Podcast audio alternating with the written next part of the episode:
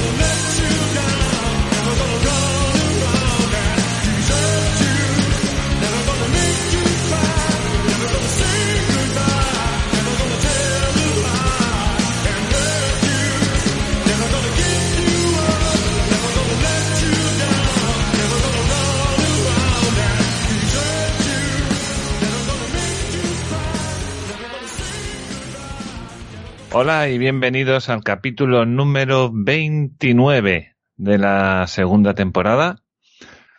Esta semana, o fue la anterior cuando murió Rafael Acarra, ya no me acuerdo, la verdad. Pero fue esta semana. Fue esta semana, entonces tenemos que decirlo en, este programa. Vale, vale, vale. Pues sí, pues nada, un, vosotros, vosotros os bailasteis, ¿no? Con Rafael Acarra. Alberto a lo mejor no. Igual sí, sin saber que era. Igual alguna canción sin saber que era suya. Yo soy mucho de eso. O sea, yo igual te conozco la canción, pero no sé ni quién la canta ni, ni lo que dice la ah, letra. La de para hacer bien el amor. El 5 de julio. O sea, hace 13 días. hace un cacho, madre mía, a lo mejor la segunda vez que hablamos de ella y todo. Ah, bueno, es que, es que estoy en unos cuantos y, al final me lío. Eh... No pasa nada, se los merece igualmente. Se los merece igualmente, la verdad que sí, la verdad que sí. Una diva de esas de las que no hay ahora. Bueno, pues para este capitulito tengo a un par de compis. Por un lado tengo a Santi, arroba Multisanti, el espelólogo polaco. ¿Qué tal, Santi? Hola, hola, por aquí. Hace un calor que no te lo puedes ni imaginar, tío. Eh, esto no un calor que te torras. Eh, y ese que, que ha cantado es, es, Alberto, que es arroba alberto.real, que tiene un contrabajo, ¿no? Eléctrico. Mm, sí, señor. Oigan, no se pasen con la cervecita, ¿eh? Que ya sabemos que cuando cae el calor y venga a darle, venga a darle, venga a darle, que luego la tripita, oye, fíjate que justamente tenemos que hacer la operación bikini cuando más ganas de tomar la cerveza hace, hace ¿no? Sí, sí, sí. Es tan injusto. Pues hoy escuché un podcast sobre hacía que, que no era, era de un tío de Salamanca el podcast y a todos les hace la pregunta Estrella Galicia Cruzcampo. Yo lo tengo claro. Vaya pregunta más fácil, joder. Vaya pregunta más absurda, ¿no? Pues sí, sí, por lo menos fuera. Treasure or Horrible Death. Correcto. no, no, Cruzcampo, siempre, siempre. Y esto lo digo y mientras calienta el sol, estrella. además. oh, no, no. Cruzcampo de plástico, por favor. Por favor. La típica litrona de plástico de Cruzcampo, ¿sabes? Ahí bien, bien calentita al sol. Correcto. Madre mía, es que me lo imagino. Yo he bebido Cruzcampo y es un... Uf, tira el dinero, así. Una cruz. Es una cruz, coleo. En el campo. En el campo. no quería decirlo. Bueno, pues en este capítulo, como en otros, nos apoya Antonio Lozano con su canal Diseñando de Propio en YouTube y así como con el programa de, de Radio Zaragoza, el 104, sí, de la FM, creo que sí, siempre me olvido. Eh, Caspa Bizarra, eh, pedazo de programa. No me cansaré de decirlo. Bueno, ¿y quién le ha dado me gusta? Ahora están todos temblando, echándose la mano a la cabeza y diciendo, hostia, no le di, tío. Y lo he escuchado. Bueno, pues es así. le han dado al me gusta, que agradecemos mucho las escuchas, aunque no le dice al me gusta, eso es lo de menos. Pero bueno. Le han dado Iñaki Rollo, que este es nuevo. A mí no me suena. O sea que gracias, Iñaki. Luego María Alberto Mariño, que es el de siempre. Francisco Lorín Colorado, muchas gracias, que además nos comentó por ahí algo. Eh, Matías Monreal, Mefistófeles, Jake décimo tercero. Y luego también en el otro capítulo, en el de, en el que, que salió el martes sobre Cuba, que aún queda alguno más por hacer, le dio Free Cuban, que es uno de los componentes de ese podcast, Matías Monreal, María Alberto Mariño, Guillermo Ferrer, que es la tercera persona del, bueno, la tercera soy yo, la segunda persona del podcast, o sea, del capítulo ese. Luego Edu JFH, este nuevo también, gracias. Antonio Jiménez, que creo que también es nuevo, gracias. Alberto Rial, que creo que también es nuevo. Siempre. y Jake décimo tercero. Larga saga de los Jake. Bueno, y eso es más o menos un poquito lo que han dado de sí los, los me gusta y demás. ¿Escuchasteis el capítulo anterior? Yo sé que Alberto sí, Santi no sé. Yo sí, hombre. pregunta trampa. Yo sí. sí. Estuvo muy bien. A mí la verdad es que me gustó mucho. Ah, me alegro. No es que sea para que nos den un ondas, ¿no? Que tampoco diríamos que no. Pero que, que bueno, que, que sale muy bien. Además, con estos dos, es que además grabar un podcast con los cubanos es genial. Tú dices buenos días y ya les hablan solo, no para y ya está. Ya la cuerda, nada, olvídate. Correcto, correcto. Una maravilla. Es, es, una maravilla. Es una, es una maravilla. Bueno, pues voy a poner el uno de los audios que tenemos. Eh, tenemos cuatro hoy, dos de Matías y dos de Nahuel. Los de Nahuel no los habéis escuchado, porque los he visto ahora, pero, pero ya veréis, va también sobre el tema principal. Voy a poner primero el uno de Matías, ¿vale? Ah, vale. Aparte un tema que no se ha tratado mucho en casi ningún sitio, de si acaso de pasada, en muy pocos sitios, entre nosotros y tal, lo que publicó la, el civismo.org sobre el, el, Día de la Liberación Fiscal, eh, que significaba que estábamos 196 días, si no recuerdo mal, trabajando solo para pagar impuestos de media, obviamente, se traduce en un 52, algo por ciento, casi 53 por ciento de lo que producimos es para pagar impuestos. El año pasado era el 50, algo. Eh, salía que la fecha de este año era el, el 13 de julio, es decir, estamos trabajando del 1 de enero hasta el 3 de julio solo para pagar los impuestos que vamos a pagar en el año. El año anterior era principios de julio también, 2020. Eh, Todavía la pandemia estaba empezando a golpear. El anterior era final 28, 29 de junio, si no lo recuerdo. Y solo dejo, no dejo de pensar en el, en el tema de la, de la rana hirviendo, o sea, de la rana en agua fría que se le va calentando el fuego a poco a poco. No, no, no le damos la suficiente gravedad y urgencia al tema de que año tras año estamos pagando muchos más impuestos, no en relación al PIB, sino en relación a, a la renta, en porcentaje, la renta personal de cada uno. Y, y no vemos, es decir, ¿para qué? Bueno, sabemos para qué, para hospitales y para carreteras y eso. Y para la mandurria política, para pagar el estado de bienestar de los políticos, quitando, quitándonos de nuestro, de nuestro bolsillo no poder disponer de ello. Eh, me parece lamentable que no se, que no estemos más alarmados por el, por la deriva a la que toma esto. Bueno, un saludo. Hablamos. Eh. Así nos lo ha dejado claro Matías y creo que tiene, bueno, pues, pues, pues, cómo no, toda la razón del mundo. Más de la mitad del año es para ellos, para lo que sea que se lo gasten en sus coches y en sus y en sus eh, ministerios y demás. 22, 23, ¿no? 23, sí. Eh, sí, es buena reflexión la de Matías, considero yo, ¿no? El hecho de que no estén ardiendo las calles por estas cosas y que no exijamos a un, a un gobierno que se apriete el cinturón y que tiene que ser él que se tiene que sacar las castañas del fuego y no ser nosotros quienes sacamos las castañas del fuego al, al Estado. Y mientras tanto, mientras se trata desde la vicepresidencia de, de, ejercer presión para subir el sueldo mínimo, esto es obligar a, lo, a los a, las empresas a, todavía a subir los costes. Mmm, aquí hay más manifestaciones por fútbol que, que, por otra cosa. Vamos, llegamos a ganar la Eurocopa y esto es el acabose. No hay paro. Si ganamos la Eurocopa, estoy seguro de que no hay paro. Eh, Alberto, ¿tienes alguna cosita que decir? Yo creo que la gente que se le, a la que se le llena la boca de decir, no, es que el empresario porque es malo y, y, la gente cobra muy poco dinero y estamos todos mal viviendo porque el empresario es malo y se queda con todo el dinero. Esa gente debería comprender que, que cualquier empresario, cuál es la cantidad real que está pagando por tener ese empleado a sueldo. No se trata de, no, es que me paga 800 euros, bueno, ahora ya no se puede, ahora 950, vale. No es que me pague 950, es que el coste real para ese empresario de tenerte a ti en plantilla es casi el doble. Eh, oye, pues igual así se le cambia un poco los ojos. De todas formas, eh, ¿qué vamos a hacer? Los pocos que tengamos un poco de criterio, ¿vamos a, a incendiar las calles? ¿Para qué? No sé, no soy muy, muy fan de hacer esas cosas. Ahora, no, si me preguntan eh, qué alternativa propongo, pues no propongo ninguna, pero lo ideal sería que a la hora de, pues, de ir a votar, pues se viese algún tipo de, de respuesta, algún tipo de, de cambio de tendencia.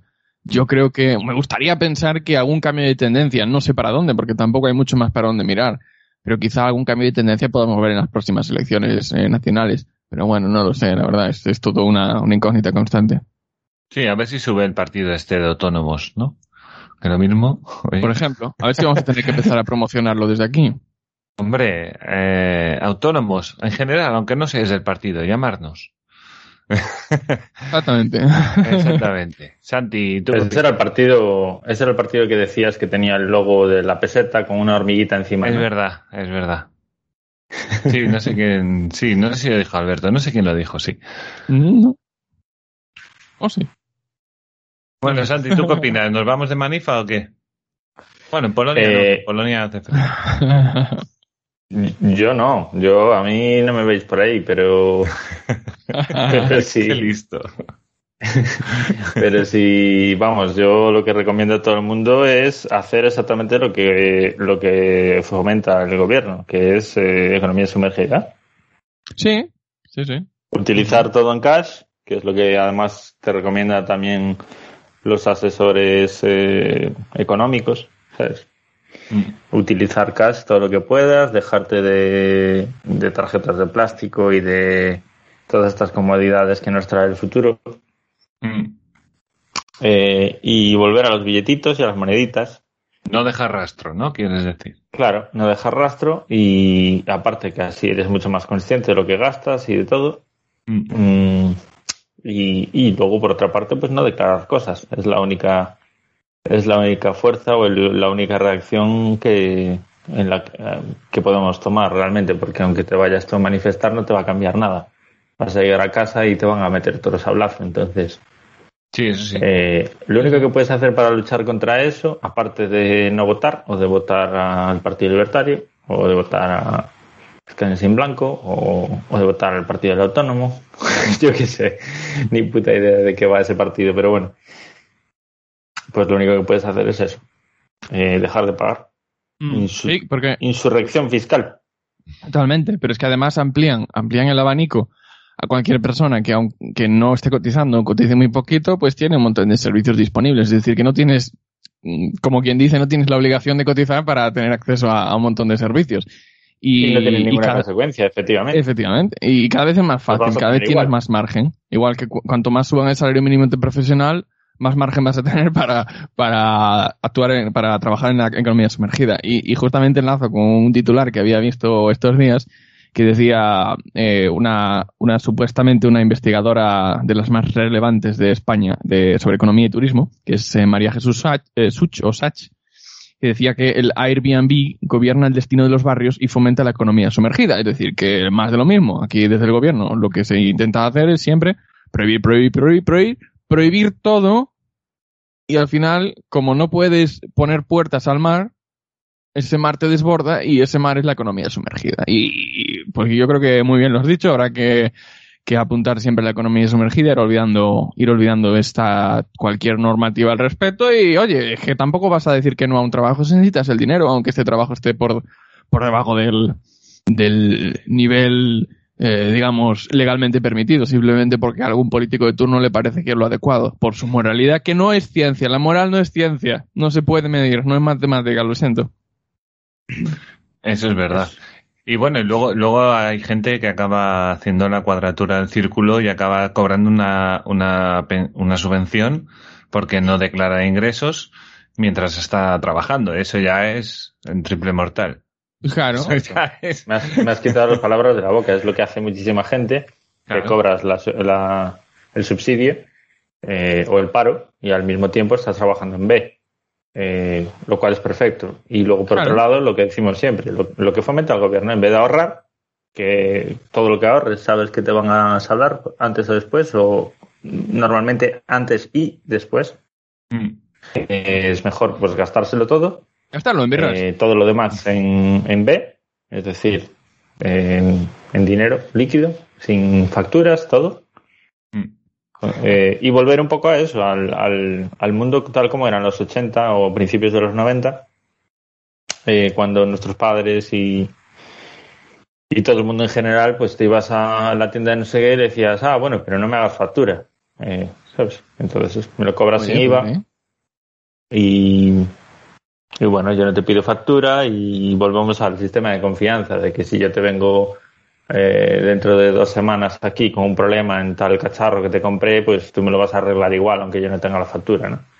O a dar en vez de factura, te dan nota de venta eh, informal, sin un número de factura, eh, sin datos personales y, demás. Mientras, mientras te den acceso a la garantía o algún tipo de solución, que al fin y al cabo es lo que busca el cliente. O sea, aunque sea una empresa, el cliente de a pie lo único que necesita es una factura simplemente por si tiene que reclamar la garantía, nada más. La pregunta es, ¿cuánto estás dispuesto a pagar por esa garantía? Porque todo esté, digamos, en papeles, legal. Pues mira, ese experimento ya existe, o ya existió hasta julio de este año, que era AliExpress. Ahora ya cambió el asunto. Pero AliExpress era el ejemplo perfecto. Es decir, la gente que no le interesaba acceder a, un, a una garantía tenía AliExpress que normalmente, últimamente ya cambiaba un poquito el asunto, pero normalmente tenía muy buenos precios. Eso sí, en el momento en el que fallaba algo, olvídate. Fallaba. Olvídate. Y ese fue un experimento perfecto. Yo personalmente, excepto en algunas cosas, tiraba bastante por, por las tiendas con garantía. Es decir, me interesaba pagar ese sobrecoste igual con cosas electrónicas, pues porque en el día que falle, pues te acuerdas de todos sus santos y, y no, y no mola. Pero, pero exactamente, ese, ese experimento ya está, ya está así. Pero cuando, cuando mencionaste lo de que lo que hacían nuestros padres no sé a partir de qué generación era, que decían que la generación que ya vive peor que, que nuestros padres, no sé cuál es, pero, pero fíjate, al final hay que volver atrás. Sí que es una reducción muy, muy, muy grande, pero ahí vamos. Bueno, yo lo de volver atrás no lo vería también con el tema de lo que se tardaba antes en pagar con tarjeta, eh, cuidado. ah, bueno. eso había que, estar, eh, había que estar. Yo es que estuve siempre en la economía sumergida, así que yo nunca saco dinero de él. nunca pago con tarjeta porque siempre tengo efectivo. Yo siempre iba al cajero a meter dinero, no a sacarlo.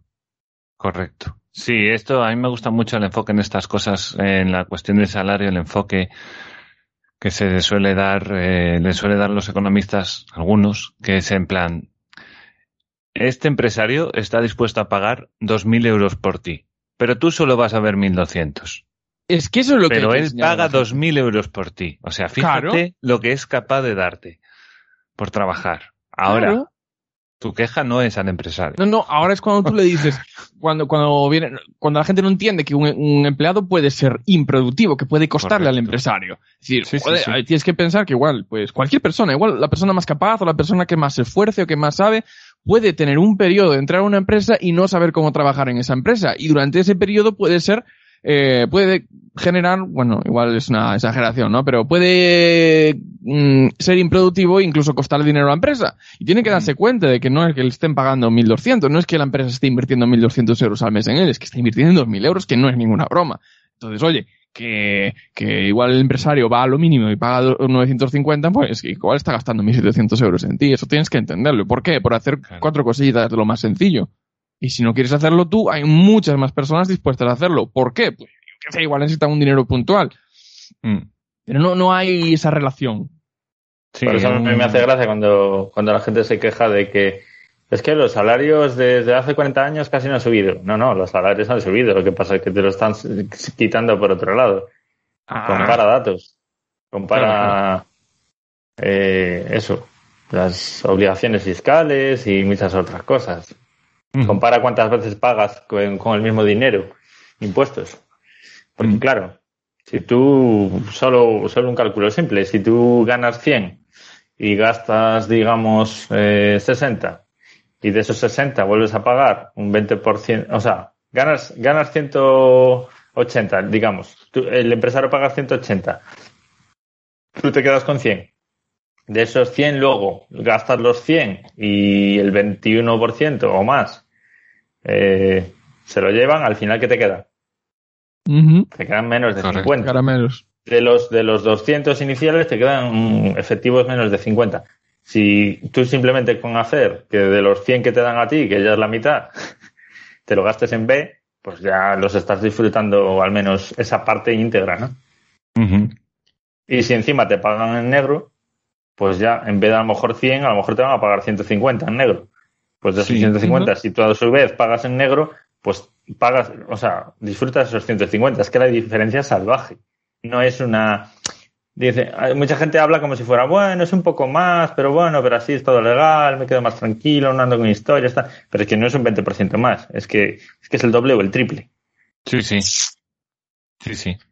Que de lo que tú pagas ya te han quitado impuestos de ahí, te vuelven a quitar impuestos después.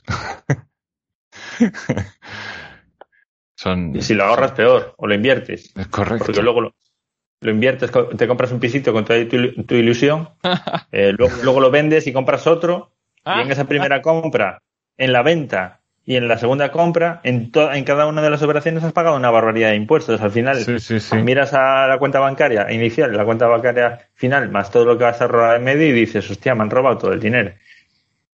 Que es lo que la se da cuenta. ¿Por qué Suiza y otros países van bien? Porque permiten el ahorro. La gente todos tenemos la capacidad de, a lo largo de la vida, ahorrar una cantidad tremenda de dinero. Hmm. Otra cosa es que en España estamos acostumbrados a, no ahorrar porque todo eso se lo va quedando el Estado. A mí me hace mucha gracia el, tema de los de los dividendos. Cuando una empresa reparte dividendos, que no deja de ser repartir ganancias entre sus accionistas, entre los propietarios, pues cada vez que reparte dividendos viene el Estado y dice, el 20% es para mí. Trae para acá. Trae para acá. El Estado es accionista de todas las empresas. Me resulta muy gracioso. Sí, pero gratis, sin poner un duro. Hombre, faltaría más. Nunca se la juegan, nunca arriesgan. Otros dirán que el Estado siempre está ahí para todas aquellas empresas que no paran de hacerlo, porque los empresarios son muy egoístas, para rescatar a las empresas que, que mm, irresponsablemente pues se arriesgan y bla, bla, bla, bla, ya sabemos cómo es eso. No, es que los bancos siempre intentan recibir beneficios y son unos irresponsables porque saben que el Estado siempre es de estar ahí para rescatarlos. Y de cierto modo es verdad, ¿eh? Pero bueno, es, es el efecto de, determinadas políticas, ¿no? Es, no es exactamente como lo parece, pero en cierto modo es verdad. La solución es nacionalizar. Si se quieren ir, los nacionalizas. pero sea como sea, estas son igual algunas de las grandes empresas. El resto de los mortales no tenemos acceso a eso. En el momento en el que fracasamos, en el momento en el que fallamos, se acabó. Pero para los mm. beneficios sí participan. Mm. Sí, hombre, me está acordando además de, ese gran eh, ¿no? Que suelen tener los de hostelería con las, con las propinas, que es todo en B, absolutamente todo en B.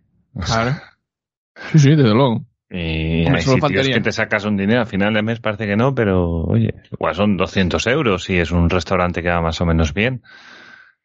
Y, claro. Y, bueno, cada restaurante es cada restaurante, ¿no? Pero yo me acuerdo de estar en algunos, eso de hacer 2.000 euros una noche, por ejemplo, digamos un sábado por la noche. eso era una noche de San Juan O carnavales que tenías un desborde de gente. Pero si no, no, te acercas a 2.000 euros un sábado por la noche, por ejemplo, ¿no? Para que la gente se haga una idea de, hoy parece que está lleno. No, está lleno, pero... sí, bueno, lo que pasa es que si el camarero o quien sea va por ya el sistema, digamos, de, de trabajo suyo es ir a por propinas y al empresario dice, bueno, esto vamos a bajar el, el, salario a lo mínimo. Porque total ya van a ganar por propinas. Ya se lo digo así, mira, yo te voy a pagar tanto, pero tú no te preocupes porque vas a sacar más o menos tanto en propinas. y al final, eh, quieres que no, estás fomentando. ¿eh? Tal, y como es, tal y como es España, no vivirías. O sea, no, no te da para nada. Mm, porque te sacas eso, a lo mejor 200 en un buen sitio, más o menos. Habrá sitios, ¿no? Que te saques ya una locura. Pero son cuatro, ¿eh? no.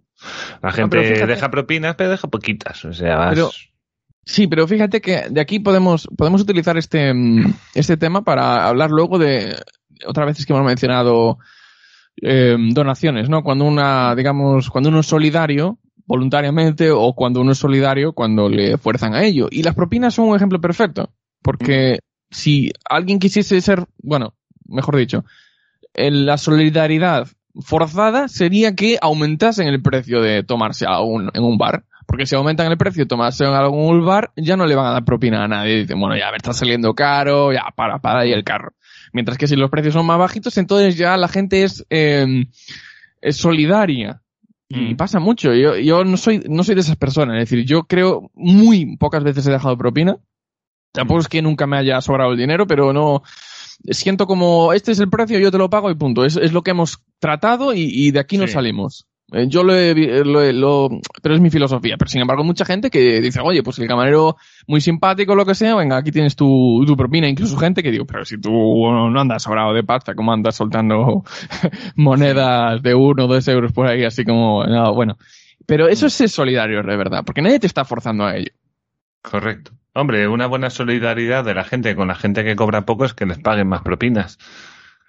Vas a cenar y dices, bueno, entre todos juntamos 20 euros y estos 20 euros va a ser para el camarero de hoy o la camarera. Que se lo habrá ganado. si se lo gana. Si se lo gana. Es que eso es lo bonito. Si él se lo ha ganado de verdad, Estados Unidos. Claro. Sí. Pero bueno, así la gente ayuda, ¿no? Eh, eh, me gusta esa solidaridad, ¿no? En plan, toma, para que te vaya mejor. Pero no, quiero que sea así. Es decir, yo no creo que lo adecuado sea así el pensamiento. El pensamiento si debería me gusta cómo me trata, si me gusta cómo me trata y, estoy cómodo y. Pero tú lo has dicho de otra manera. Has dicho, toma, para que te vaya bien. no sé si lo querías decir o lo que quiero decir yo es que más que pensar, oye, como quien dice, me das pena, aquí tienes, te lo has currado, pero me das un poco de pena, aquí tienes. No, no, oye, si te lo has currado, pues toma, porque te lo has ganado. Pero sin pensar de que tú igual pues tienes un trabajo de, mierda, entre comillas, y sacas un cuatro duros para, para, vivir, para malvivir el mes. No sé yo, yo, he tenido gente que todos los días dejaba a lo mejor dos o tres euros en propinas, todos, todos los días. Así dos. Sí, sí. Oye, pues mira. Bien. Gente, pues, pues que le gustaba el sitio y se dejaba dos o Yo no sé si dejaba dos o tres euros en todos los sitios, ¿no? Hombre, imagino que no, porque sería un pastón. Si venía todos los Pero, días. Sí, prácticamente todos. Y, y bueno, está bien, oye. 3 por 30 ya da. claro, ya da 90 pavos. Solo una persona, claro. Nosotros también, me acuerdo en otro en el bar, en otro que teníamos ahí, que siempre venía a comer a nuestro bar y nos dejaba nada, un euro, euro y medio. Y todos los días tomaba Coca-Cola, ensaladilla y creo que raso o algo así. Ahí, ahí. Y echamos unas cuentas de cuánto dinero se dejaba al año en el bar y dices, hostia, pues es un buen cliente. Hombre. O sea, hay gente que a lo mejor viene tan a menudo, pero no. se ha tomado un café y se va y, y al final no te sale tanto. Pero bueno. Claro. Eh, a lo que íbamos, lo de ir en B. Bueno, sí, puede ser una buena estrategia. La verdad que se va a fomentar. Se va a fomentar. Bueno, es, que, mucha gente ya vive así, en, en B. Y yo mismo. sí, sí, sí. Es, la única manera, ¿sabes? Eh, prácticamente. Hay algunos que puede ser, pues, por, por maximizar, ¿no? Mm. Por, por, eso, por, por tener un poco más de dinero efectivo y otra gente porque es la única manera realistamente en la que se puede mover. Mm. Pero, pero la cuestión es que va a aumentar mucho, o debería aumentar mucho, porque si no, es que cada vez quiere, quiere decir que somos más esclavos, voluntariamente. Claro, y luego además hay otras cosas, ¿no? Por ejemplo, que, que, que todo lo que es el tema de contratación en las empresas está, por ejemplo, eso está todo reglamentado, depende cuánta gente contrates, depende, no puedes, o sea, a lo mejor tienes para X camareros, pero si contratas a uno más, ya te sube la cotización o no sé qué mierdas, y dice, o sea, ni, ni siquiera proporcional, no es solo pagar eso, sino que a lo mejor te influyen unas tasas y te influyen más cosas, entonces no contratas, y, y es la mierda de siempre. Intentas Claro. coger más trabajo y le cargas el trabajo a, Claro, a los empleados.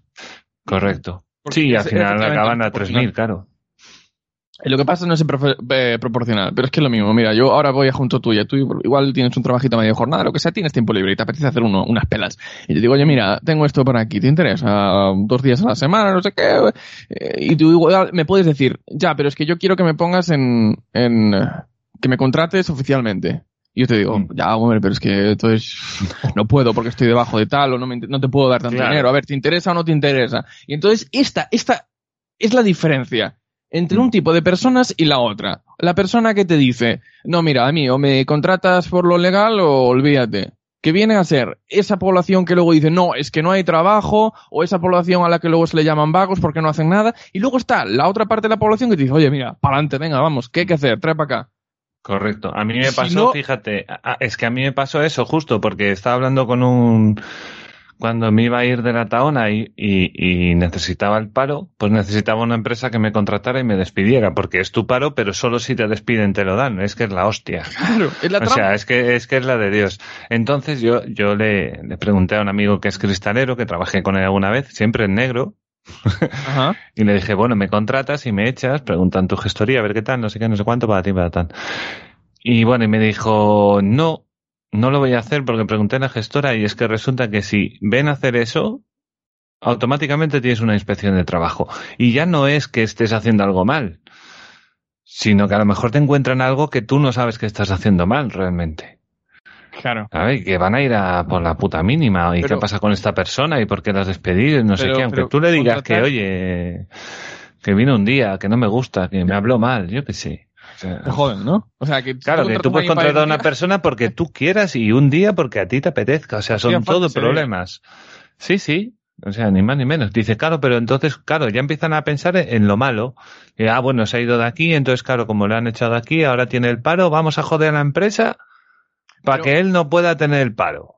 Una ¿Sabes? pregunta. ¿Eso era contratar y despedir o era contratar y que sacabas el, el contrato? Por ejemplo, si te, te contratan un día, Y si se acaba el contrato, vale también.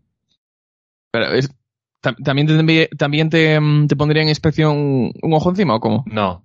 Si se No, acaba vale, el contrato, Tiene que ser un dice, Vale. claro, cosas de esas de un solo día sí que las miran muy, porque claro, quieren evitar el fraude. En vez de ponerlo fácil, Claro. Y pues entonces, se ¿qué ponen es a lo que ponerlo difícil y luego ir a buscar a la gente que lo hace mal. ¿Y qué es lo que pasa? Por si alguien no, no lo supiera, que seguro que todos lo sabemos ya, eh, Mm. que los primeros días de prueba o las primeras semanas o los primeros meses son en negro para evitar este tipo Hay de sitios cosas. que sí. y eso lo sabemos, los primeros días de prueba. Eh, aquí, no, mira, yo te voy a dar tanto, te fías de la palabra sí. y luego, pues nada, a ver qué pasa. ¿En cuántos sitios yo no he empezado y he empezado? Además, tú no llegas a un sitio y tienen un contrato delante, olvídate. Mm. O sea, un contrato a mí me ha llegado alguna vez 15 días más tarde. Y esos 15 días ellos los guardan precisamente para eso.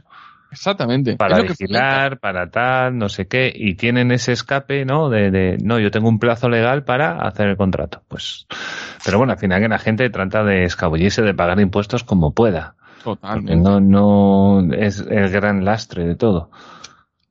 Mm. Pero bueno, no se lo merecen y es lo que hay. hay que intentar defraudar siempre. Pero sí, volver al dinero en cash. No sé, a mí es que el dinero en la cartera me, me quema, Santi. Yo es que tengo un euro y medio y me voy a tomar un café, tío. O sea, no. Pues eso, eso es indicativo de muchas cosas. No, pero, pero con tarjeta no voy tanto. Me da más pereza. claro. Exactamente. No lo ves. Que, que para mucha gente es al revés, ¿no? En el momento en el que no lo ve. Pues suelen recomendar al revés, precisamente. Sí, sí. Suelen recomendar que si usas el, el dinero físico eres más consciente de, del gasto que estás haciendo. No, no, sí, Claro. sí, eso es verdad. Eres más consciente. Pero yo creo que esto, hay gente que nos quema y hay gente que. Pero sí que obviamente eres más consciente con el dinero. Sin embargo, si todo lo pagas con tarjeta, también lo tienes todo más controlado. Eso es innegable, ¿no, Santi?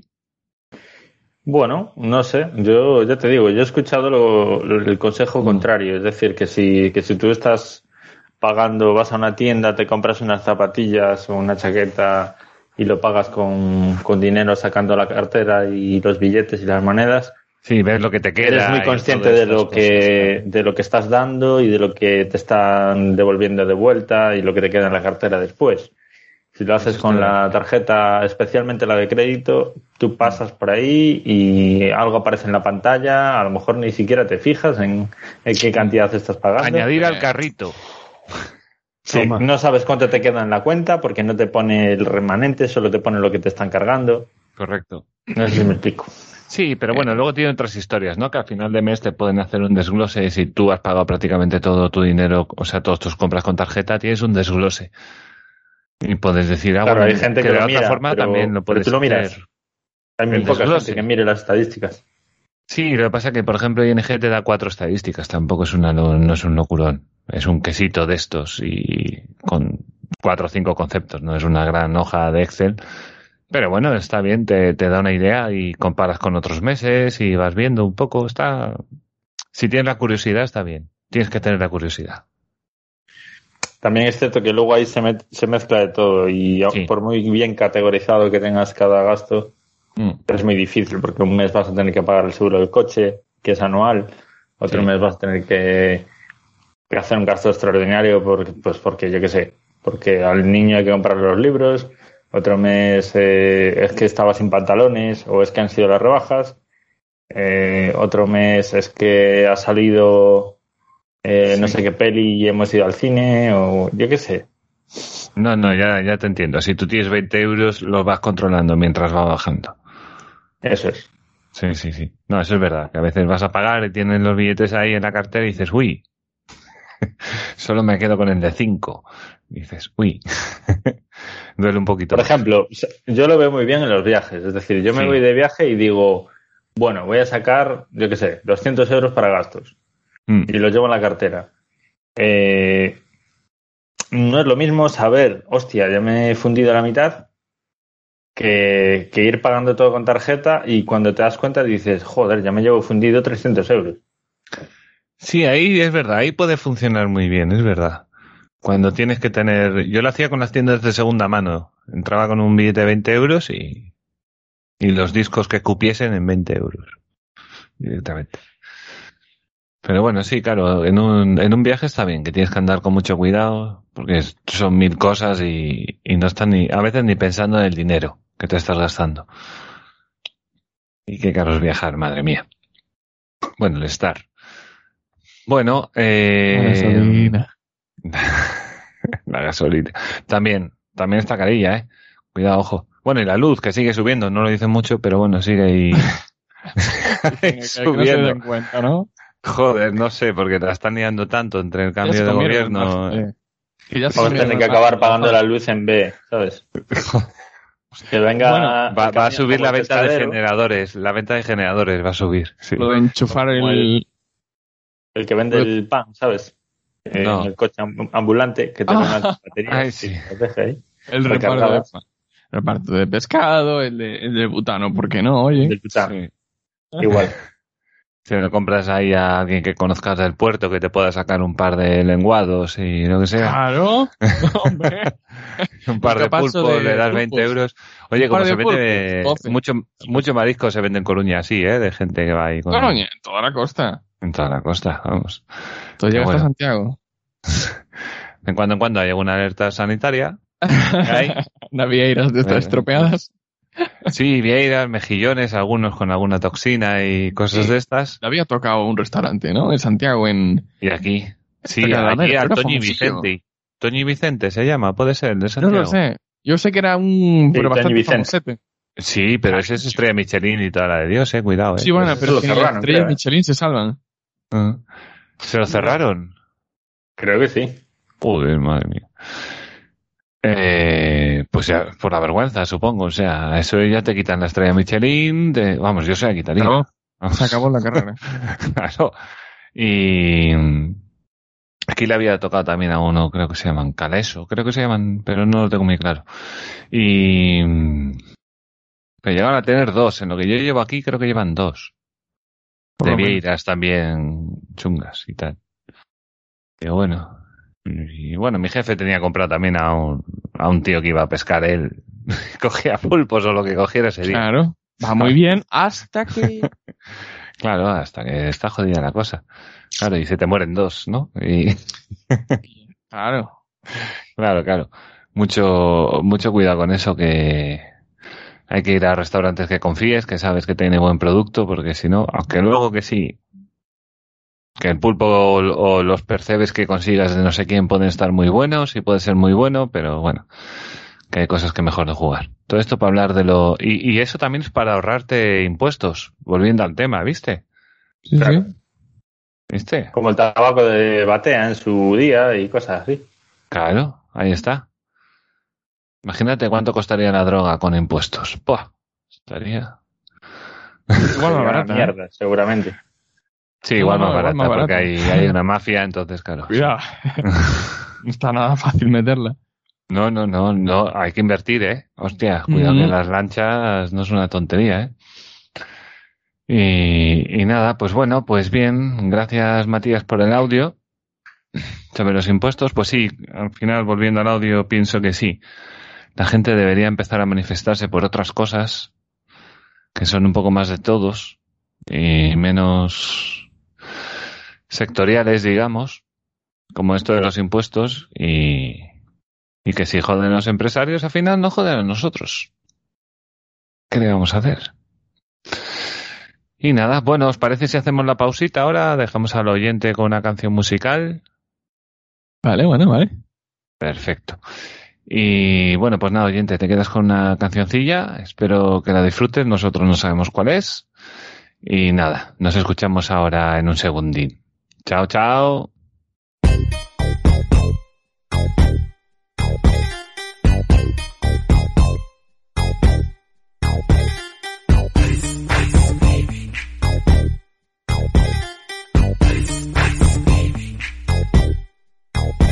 Alright, stop, collaborate and listen. I sit back with my brand new invention. Something grabs a hold of me tightly, flow like a harpoon daily and nightly. Will it ever stop? Yo, I don't know. Turn off the lights and I'll glow.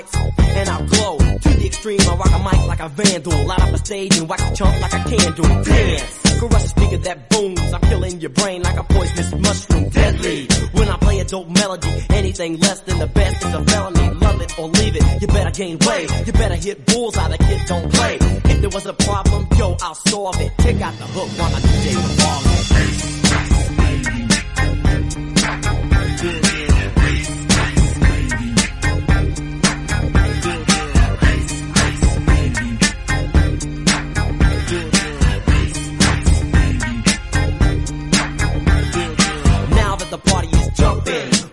kicked in and the Vegas are pumping. Quick to the point, to the point, no faking. Cooking them MCs like a pound of bacon. Burning them, being quick and nimble. I go crazy when I hear a cymbal and a hi-hat with a souped up tempo. I'm on a roll, time to go solo. Rolling in my 5.0, with my rag top down so my hair can blow. The girl is on standby, waiting just to say hi. Did you stop? No, I just drove by, kept on. Pursuing to the next stop. I bust a left and I'm heading to the next block. The block was dead, yo, so I continue to A1A. Girls were hot, wearing less than bikinis. Rock men lovers, driving Lamborghinis. Jealous, cause I'm out getting mine. Shade with the gauge and vanilla with the nine. Ready for the chunks on the wall. The chumps acting ill because they're full of eight ball. Gunshots, ranged out like a bell. I grabbed my nine, all I heard was shells. Falling on the concrete real fast. Jumped in my car, slammed on the gas. Bumper to bumper, the avenue's packed. I'm trying to get away, but the jack is jacked. Police on the scene, you know what I mean? They passed me up, could run it all the dope fiends. If there was a problem, yo, I'll solve it. Check out the hook while I DJ the boss. Take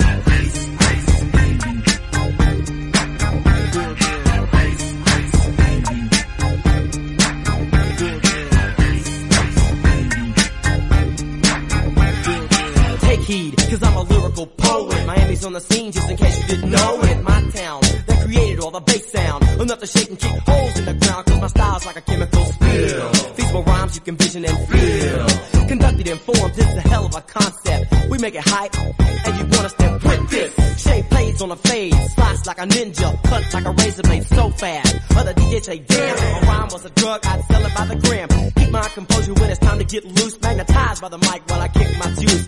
If there was a problem, yo, I'll solve it. Check out the hook while DJ revolves it. Big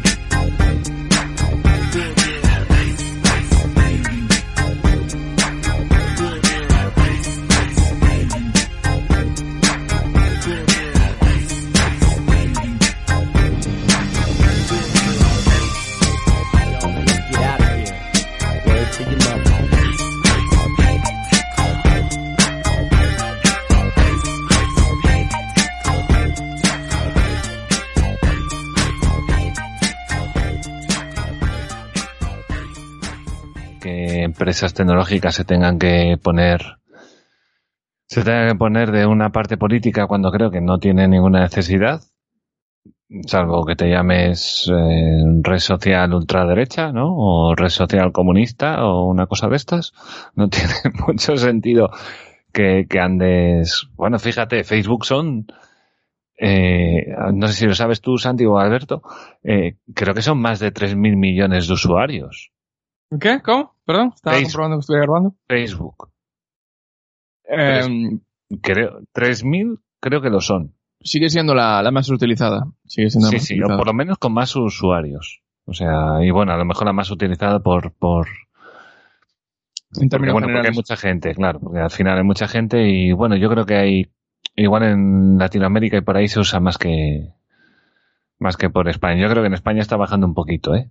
La gente se está cansando un poco. Sí, Pero bueno, lo de la corrección está, pues es una bobada. Sí, o sea, me parece totalmente. A mí lo que me jode es que me joden la cuenta, ¿no? O sea, todavía no nos han echado, crucemos los dedos. Pero, pero- el problema yo- no es ese. El problema Yo es creo que la se no refiere. Mm. yo creo que no se refiere a eso, yo creo que se refiere a, a todas las políticas eh, buenistas, o no, no sé cómo llamarlas, que tienen las empresas, las corporaciones grandes. Yo de eso sé un poquito porque, por suerte o por desgracia, tengo bastantes años de experiencia en, en corporaciones, muchas de ellas americanas. Y, Ah, vale, sí. Y yo creo que va un poco por ahí los tiros, o por lo Mm. menos yo lo entiendo por ahí. Eh, Por el hecho de costar el puesto, ¿no? A eso te refieres. Por el- no, por el hecho de, por ejemplo, somos una empresa eh, diversity friendly, eh, todas esas cosas, ¿sabes? Tenemos una pegatina que dice que no pegamos a las mujeres, ¿no? Esas Sí, cosas. banderitas de colorines por todas partes, todas esas cosas. Pero que al final se materializan en también acciones y en políticas internas, Mm. eh, aparte de eventos eh, o acciones ya de, digamos, de la parte social de la empresa, ¿no? O- Imagínate que no, que no te apetece, que estás en Google, te hacen un seminario feminista y tú dices, no, es que yo no quiero ir. Un Hombre, normalmente no te van a obligar. No, pero, cuidado, pero te ¿eh? mandan un montón de spam, que yo lo considero Sí. spam. Ahí porque sí. a mí mi empresa me da de comer y yo hago un trabajo para ellos, tenemos una relación laboral con un contrato. Mm. No considero que me tenga que dar lecciones de nada, ni de vida, ni de, ni de cómo ser más tolerante, ni nada de eso. Eso ya es una cosa mía personal.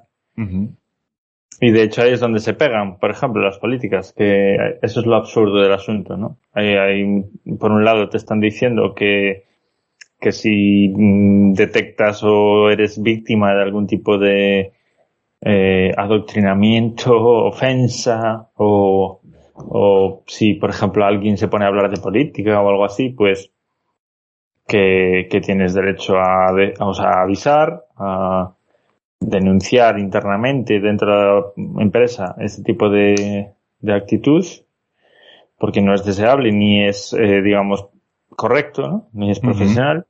Y por otro lado, te están ellos mismos haciendo eso. es decir, te están Sí. spameando, te están diciendo cómo tienes que ser, cómo tienes que pensar, cómo tienes que hablar eh, y en qué términos. Sí, luego a ver, luego al final que todo, todo se sabrá, ¿no?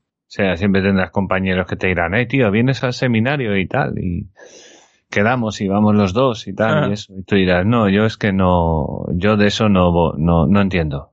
No voy. Normalmente pasa la inmensa mayoría de la gente y porque los que no están de acuerdo pasan olímpicamente, a lo mejor eh, sueltan una soflama en petit comité y poco más. Sí. Eh, y los que sí están a topísimo con todas esas mierdas se las comen encantados, tragadito, entera, de al cabo a rabo y, y genial.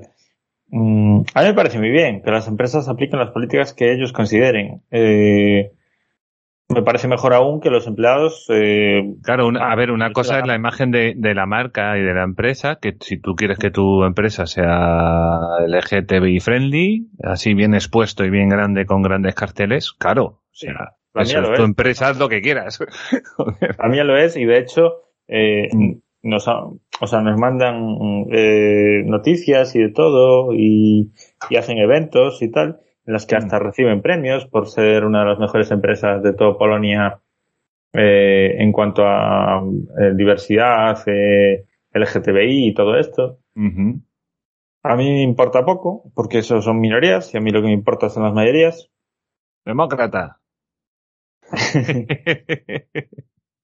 Eh, de todas formas, hay otras cosas que ya no te dan igual, por ejemplo, o por lo menos a mí no me dan igual. Hay otra gente a la que no solo no le da, eh, no es que no, no es que no les dé igual, sino que Mm. les encantan. Como por ejemplo, que haya programas específicos para formar en puestos de dirección o de liderazgo exclusivamente a mujeres. Y los hombres que se jodan, esos que vayan por la vía eh, dura, que se busquen ellos las castañas Mm. y, y la formación, porque el problema lo tienen las mujeres, que no llegan a líderes, ¿no? Es un poco como si, no, vamos a ayudar a los que, a todos los que tengan ojos azules porque mm, tenemos una baja representatividad de, Mm. de gente con ojos azules en los puestos de dirección. Pelirrojos, Bueno. yo voto mucho por los pelirrojos. Sí.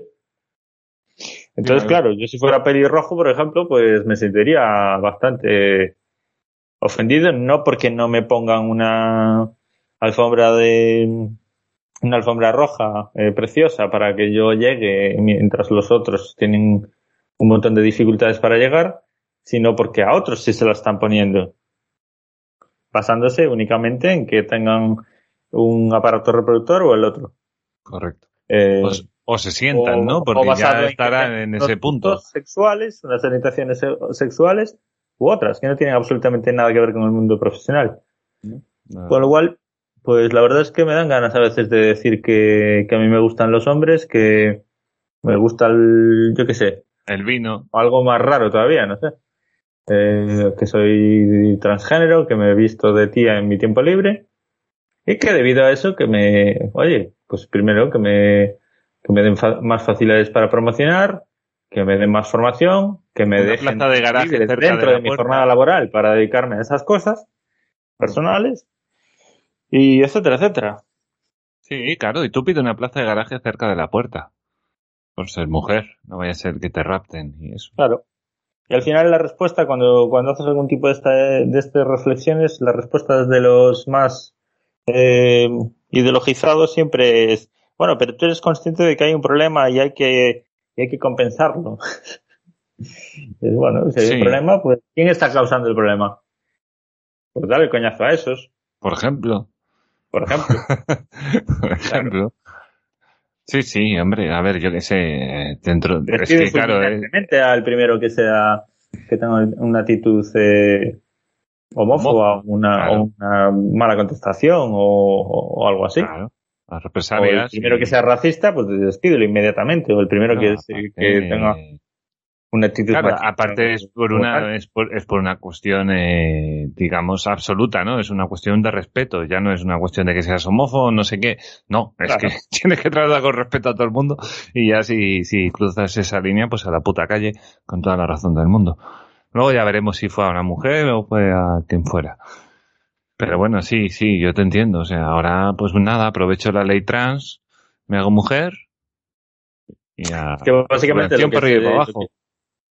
lo que- lo que están lo que están haciendo es eh, aplicar acciones basados en, en, el, en la concepción de que el que es mujer o el que es eh, transexual o el que es gay eh, es un es un tullido o un digamos un eh, minusválido y por Sí. tanto hay que ayudarles eh, para igualar su- sus resultados. Mm. Sí, sí, sí. No, no, es tal cual. Y como si fuera culpa de alguien, ¿no? O sea. eh, es que discutir estas cosas de, ay, mira, es que no hay eso, ¿no? Como tú has dicho muy bien, ¿no? Mujeres en puestos de, en altos puestos de dirección y no sé qué.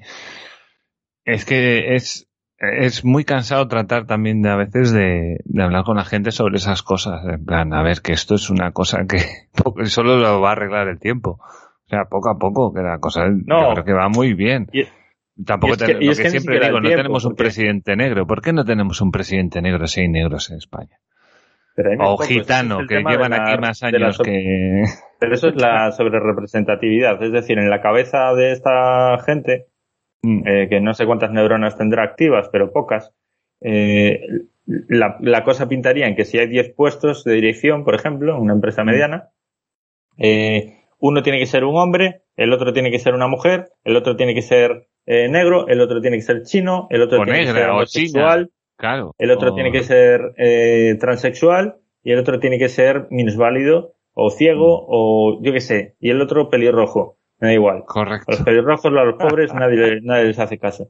Joder. Pero, pero esa idea, que en sus cabezas es fantástica y suena genial, eh, es una aberración. Porque significaría que tenemos que buscar cuantos más bichos raros mejor y que esos bichos raros tienen que tener una sobre representatividad bestial Mm. solo para que esta gente esté contenta. Cuando Claro, la sí, realidad es que a lo mejor si, si miras la muestra de, de empleados en, en la empresa o la muestra de, personas en esa ciudad o en ese país o en donde tú quieras, vas a ver que uno de cada 10.000 personas es transexual, uno de cada no sé cuántos es eh, tal, tal, tal, y así todos. Sí. Entonces dices, entonces, ¿qué sentido tiene que de 10 personas haya uno de cada? Un 10%, No, no, un eh. 10%, un 10%, un 10%, o un 20%, un 20%, un 20%. No, y que, y que cada persona es única. Entonces, como empieces a dividir por rasgos de Eso personalidades, eso discriminación. es un, es un locurón. Claro, y luego los de gafas. ¿Qué pasa con los- qué pasa? Y el- sí, y el problema de siempre, es decir, ¿cuántas, Claro. cuántas interseccionalidades eh, elegimos? ¿Dos? ¿Está Claro. ¿Tres? ¿Cuatro? es que es completamente. Tenemos que fijarnos en el sexo únicamente, o también en la raza, o también en, eh, en la religión, o también en la etnia. Y si pones un negro tienes que poner color una negra. Y si pones un no sé qué tienes que poner una no sé qué. Y si, ¿Y por qué no en el cociente intelectual? por ¿Por qué ejemplo, no hacemos, eh, por qué no dividimos a la gente por cociente intelectual y tenemos que, obligamos a que haya eh, un subnormal en cada, con perdón para, para- Sí, sí. por la expresión, no preocupes. subnormal en, en cada, en, en uno de los puestos de dirección, Sí. un tonto, eh, por decirlo de una manera rápida, en, en el mismo tal, una Mm. persona media, luego una persona avispada y luego una persona superdotada. Y Ajá. así ya tenemos a todo el mundo representado. Y, ¿Por qué no? Y seguro que todo sale bien, ¿eh? Es el mismo criterio. Quiere decir, solo cambia, solo cambia el, el concepto. Sí, sí, sí. O sea, al final el tema de, de, de estar preparado, tener experiencia, no sé qué, no sé cuánto, al final es una cosa que se echa al suelo y dices, vaya, a mí qué más me da. Si mi cuota me dice que tengo que tener una mujer más, tengo que tener una mujer más, punto. O sea, Claro, lo, lo gracioso es eh, tener cuotas por criterios, por, por características, que además son físicas en muchos Mm. casos, no son ni siquiera intelectuales, que no tienen absolutamente nada que ver con el empleo. Es decir, eh, eso, rasgos físicos, por ejemplo, ¿no? sí. Pero sin embargo, el que tú discrimines por, por o, o hagas cuotas por, por rasgos que sí están eh, relacionados íntimamente o al 100%, incluso con el empleo, con los con las labores por las que Mm. esa empresa de hecho te hace el contrato y te paga para que despliegues esa- ese- esas características, por ejemplo la inteligencia, la capacidad de negociación, la capacidad de hablar en público, la capacidad de, nego- de eh, ¿cómo se dice? De mm, comunicación, eh, de, yo qué sé. mm, Sí, cualquier valor que ¿no? pueda aportar, ¿no? Sí. Las de cálculo, las de eh, lo que sea, dependiendo del puesto, ¿no? Mm. Y entonces ahí no, ahí no, no, no tenemos cuotas y además se hace, hay de hecho un incentivo inverso, ¿no? Al final, eh, las empresas muchas veces no levantan en cabeza, pues porque tienen que, eh, cuando se hacen medianas o grandes, tienen que cumplir con toda esta sarta de gilipolleces que lo único que hace es lastrarles, porque al final tienen que tener a un montón de gente ahí que en muchos casos son brillantes, pero en muchos otros casos son inútiles, que simplemente están ahí por una cuota. Correcto. Y los inútiles Sí. lastran a los, a los, a los buenos. Sí. Claro. Sí, estas cosas, ¿no? Que pasas de 49 a 50 empleados y entonces ya tienes que hacer no sé cuántos también fijos y no sé qué y entonces a veces te tienes que comer marrones locos. No, y muchas veces no son. Eso ya no me parece tan mal porque es el mercado, pero muchas veces no son ni siquiera restricciones de legales del gobierno, que en muchos Mm. casos sí lo son, pero en algunos no, simplemente son del mercado. Es decir, nosotros en el mercado para destacar, para ser más chachis eh, y promocionarnos a nosotros mismos, tenemos que cumplir con esta certificación de tal otra empresa que viene y te certifica como que eh, como que no tienes discriminación, ¿no? O como que tienes Mm. mucha diversidad. Entonces que te metan en ese ranking. Y al final es pagar un precio eh, de algo completamente estúpido, pero que la gente le da, le da valor porque es más fácil quedarse con el discursito que, que pensar. Hmm. Pues sí, pues fíjate, otra vez, segundo capítulo que, leo algo en Twitch y, la- la lío. Y al final no me acuerdo de, de decirle al oyente bienvenido después de la, después de la musiquita. No, está bien, era, bueno, no sé, yo lo había entendido por otro lado, pero sí, que también creo que tienes razón ahí, ahí Santi en esa cosa. Está, está bien enfocado. Alberto, ¿quieres decir algo al respecto o pasamos al tema chachi? Pasamos. Pasamos al tema chachi. Vale, bueno, pues voy a compartir unos audios, los pongo todos seguidos, ¿vale? Em, los primeros son de Nahuel, que fue a una concentración en Buenos Aires en favor de la libertad en Cuba. Y el segundo es otro sobre, de Matías, pero sobre Cuba. O sea, el tema es ese, Cuba. ¿Vale? bueno, voy para allá, ¿vale? Bueno chicos, eh, son como las 20 y 30 y llegué aquí como a las 18 y 40 y sigue todavía la, la marcha y la contramarcha. Está- estamos al frente de los comunistas, o qué, qué podrían decir, narcocomunistas. También vi una bandera, la española, creo que republicana, no me acuerdo cómo era. Eh, eh, la historia española no sé muy bien, pero Acá ya estoy por cumplir casi dos horas y todavía seguimos. Hay cubanos, hay venezolanos, bueno, hay argentinos y, y no sé si uruguayos también. Pero acá seguimos. Cabe aclarar que esa bandera que vi, no sé, no estoy muy seguro si era esa, pero estaba del lado de los comunistas, de los prochavistas. Aparte de la bandera marxista, la bandera narcocomunista, vi por ahí, estaban, también tenían bandera venezolana de ese lado. Y creo que Argentina, obviamente. De nuestro lado donde estoy yo está la bandera de Gatse, de Cuba, de Venezuela, Argentina con la serpiente en el lugar de, en vez de, que esté el sol. Y, y sí, creo que había un uruguayo por acá también andando. Hola compañeros. Eh, en primer lugar quería felicitaros a ti Mariño, a Frico Van González y a Guillermo Ferrer por el magnífico, magnífico programa o episodio eh, que grabaste el otro día a, raíz del tema este de Cuba y tal. Y invitar a todo el que no lo ha escuchado, por favor, a escucharlo. Es, es una lección. Y no voy a añadir mucho más sobre el tema de Cuba, supongo que lo trataréis en, en el programa. Eh, solo decir que, vamos, eh, como pensaremos la mayoría de nosotros, esta es una oportunidad histórica, ojalá esta sea la buena, la definitiva, para que se quite, como yo digo, que el perro se sacuda las pulgas de una vez por todas y, cambie, cambie la realidad de Cuba, pero radicalmente, por fin. que esta sea la buena. Muy bien. Muy bien. Eh, uf, son tantos frentes. Bueno, eh, eh, bueno, esto empezó creo que el domingo, el lunes, no lo tengo muy claro, en San Antonio de los Baños, de los Baños, a las afueras de, de La Habana. Y, bueno, desde entonces, pues se han repetido las manifestaciones, eh, eh, la policía y el, bueno, el ejército al final sí que acabó saliendo y todo. Pero bueno, sobre todo la policía tuvo que empezar a ponerse muy, muy agresiva, ¿no? Con, con los manifestantes. Luego ha habido detenciones, hay multitud de vídeos, había policía de paisano, eh, ha habido tiros por ahí, ha habido pedradas también por parte de los manifestantes, por supuesto. Em, ¿Qué más ha pasado? Ha pasado, bueno, en el momento que han salido las manifestaciones, mucha gente ha salido pues a dar su opinión, obviamente. Ha quedado muy retratado lo que es el gobierno.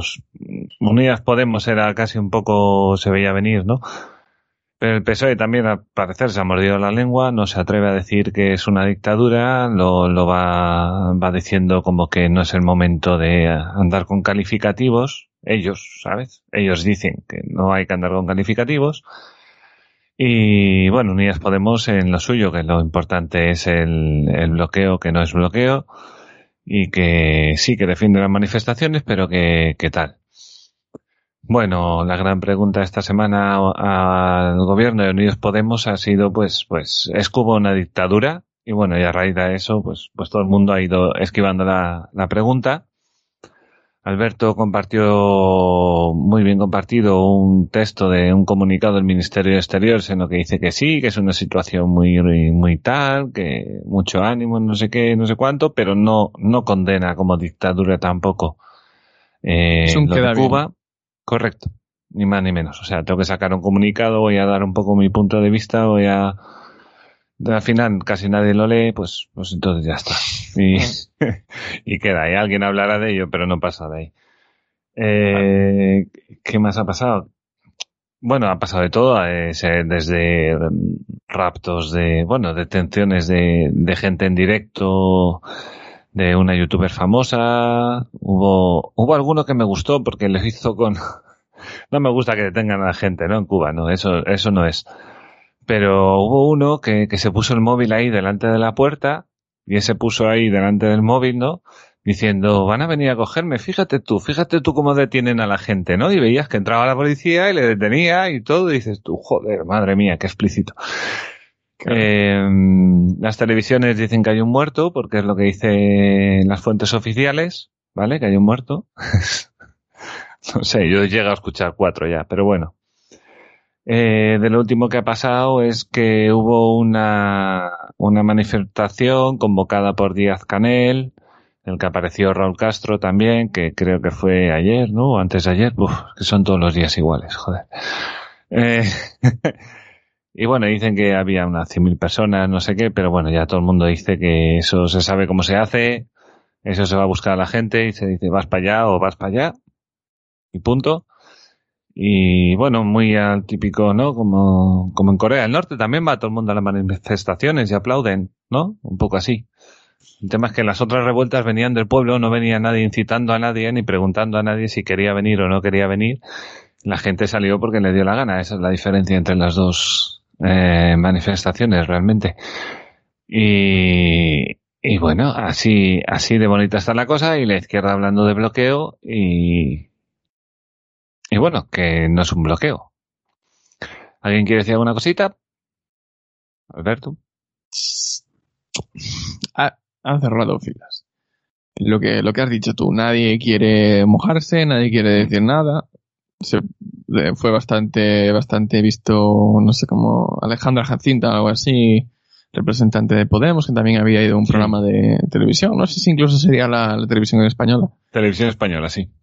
Y nada, rodeos, rodeos, rodeos para no decir nada. Y No, al final dijo que no era una dictadura. E- Ella sí Al que final dijo que no. ¿eh? Sí, sí, sí, sí, sí, con sus todavía ovarios. Correcto. Pues no es una dictadura. Eh, pero bueno, luego tenemos a, al polo opuesto, que yo creo que son hermanos, pero hermanos no, que son gemelos, que es Vox, Mm. que en cambio sí, sí no tiene pelos en la lengua para condenar lo, lo evidente. Pero bueno, simplemente mencionar esto último como, como humor.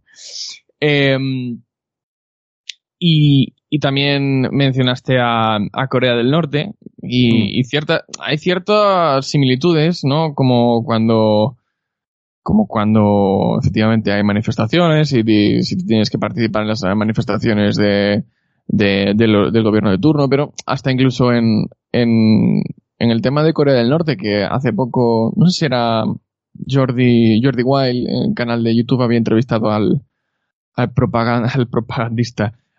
Debe ser el embajador de Corea del Norte aquí en España. El no español ser- ese. el Cabo de Venus, que no deja de ser un propagandista puro. Y, y con, con relación a esa entrevista que le hizo, creo que Jordi Wild, pues aún escuché a una persona decir, oye, pues mira qué interesante, ¿no? Porque Corea del Norte hacen esto, no sé qué, y luego dedican dos días a la semana a hacer trabajos en el campo y tal, y oh, qué, qué maravilla, o, bueno, maravilla, no, qué, interesante. Y no, claro, claro, sí, sí. Es decir, que incluso aún no teniendo en cuenta que si todo lo que nos llega de Cuba es cierto o no, hay gente que defendería lo que para nosotros es indefendible. Quizá por no haberlo experimentado, por, por no sé exactamente por qué. Pero desde luego tenemos puntos de vista muy diferentes, ¿no? Quizás sí, quizás sea por falta de, de haber experimentado cosas parecidas, ¿no? Porque es una maravilla eso de dedicar todos dos días a la semana para ir a trabajo en el campo, ¿no? Qué, qué romántico aquello de ir a trabajar en el campo, no sé qué, recoger lechugas o qué sé yo, qué chorradas. Pero el romanticismo se acaba en el momento en el que tú estás obligado a hacer cosas que, que no quieres hacer, ¿no? Y en Cuba no deja de ser más de lo mismo. De todas formas, que yo soy el primero en poner en duda muchísimas cosas de que nos llegan desde la prensa o desde los propios medios de comunicación. Mismamente una foto de antes de, del coste de- del, del desentierro de los valles caídos, que si bien puede ser relativamente correcto, tenían la vuelta Hombre, de tuerca. puede ser, ¿eh? Había un los helicóptero cálculos. por medio, ¿eh? Había un helicóptero Sí. por medio, ¿eh? Pero los cálculos, cada uno los hace como los hace para, claro, para apoyar su, su discurso. Eso es así siempre. Y en Cuba, pues, ¿por qué no? Oye. Pero hay cosas, hay cosas que no entran, que no, que, que no hay por dónde cogerlas, como, como cuando te hablan del, del bloqueo económico, que es como el, eh, lo, lo, lo más recurrente con el tema de Cuba es el bloqueo económico, que echarle la culpa. ¿Qué funcionará? Funcionará para el gobierno cubano para una parte de su población. Pues porque evidentemente, al no tener eh, ninguna referencia, no tener información del exterior en muchos casos, pues simplemente te comen lo que te dan, es normal. Y para muchos funcionará, no, es que como, como, como decía Maduro, el, imperial- el imperialismo yanqui, ¿no? Decía también Chávez en su momento. Eh, son los yanquis que nos está comiendo. Joder, pero ni, ni bloqueo, ni, ni embargo, ni nada. De hecho, se ni ver. hay- bloquea. Nada, nada. Y especialmente con, con Estados Unidos, cuando los datos son así de memoria, que si no me equivoco, eh, Cuba importaba el, el, el 5, coma algo de las importaciones de Cuba eran desde Estados Unidos, eran productos de Estados Unidos. ¿El y- 5? No más. Sobre el 5, coma algo por ciento. Eh, yo consulté una, una web que es eh, oec.world. Mm. Eh, aquí hay un montón de datos. Yo creo que es una, una fuente fiable. Pero Es que me había parecido que era más, a mí me había parecido que era más. O sea, que el flujo era muy grande con Estados Unidos. Pero bueno, no sé, no sé, que a lo mejor me equivoco yo. O sea, da de memoria. Luego, luego le pego un repasito y tal, pero creo que era, sí, era, eh, sí, em, 0,2% eran exportaciones, ¿vale? El 0,21% de las exportaciones de Cuba iban a Estados Unidos. Mm. Y las importaciones desde Estados Unidos a Cuba eran un 5, coma, eh, algo por ciento.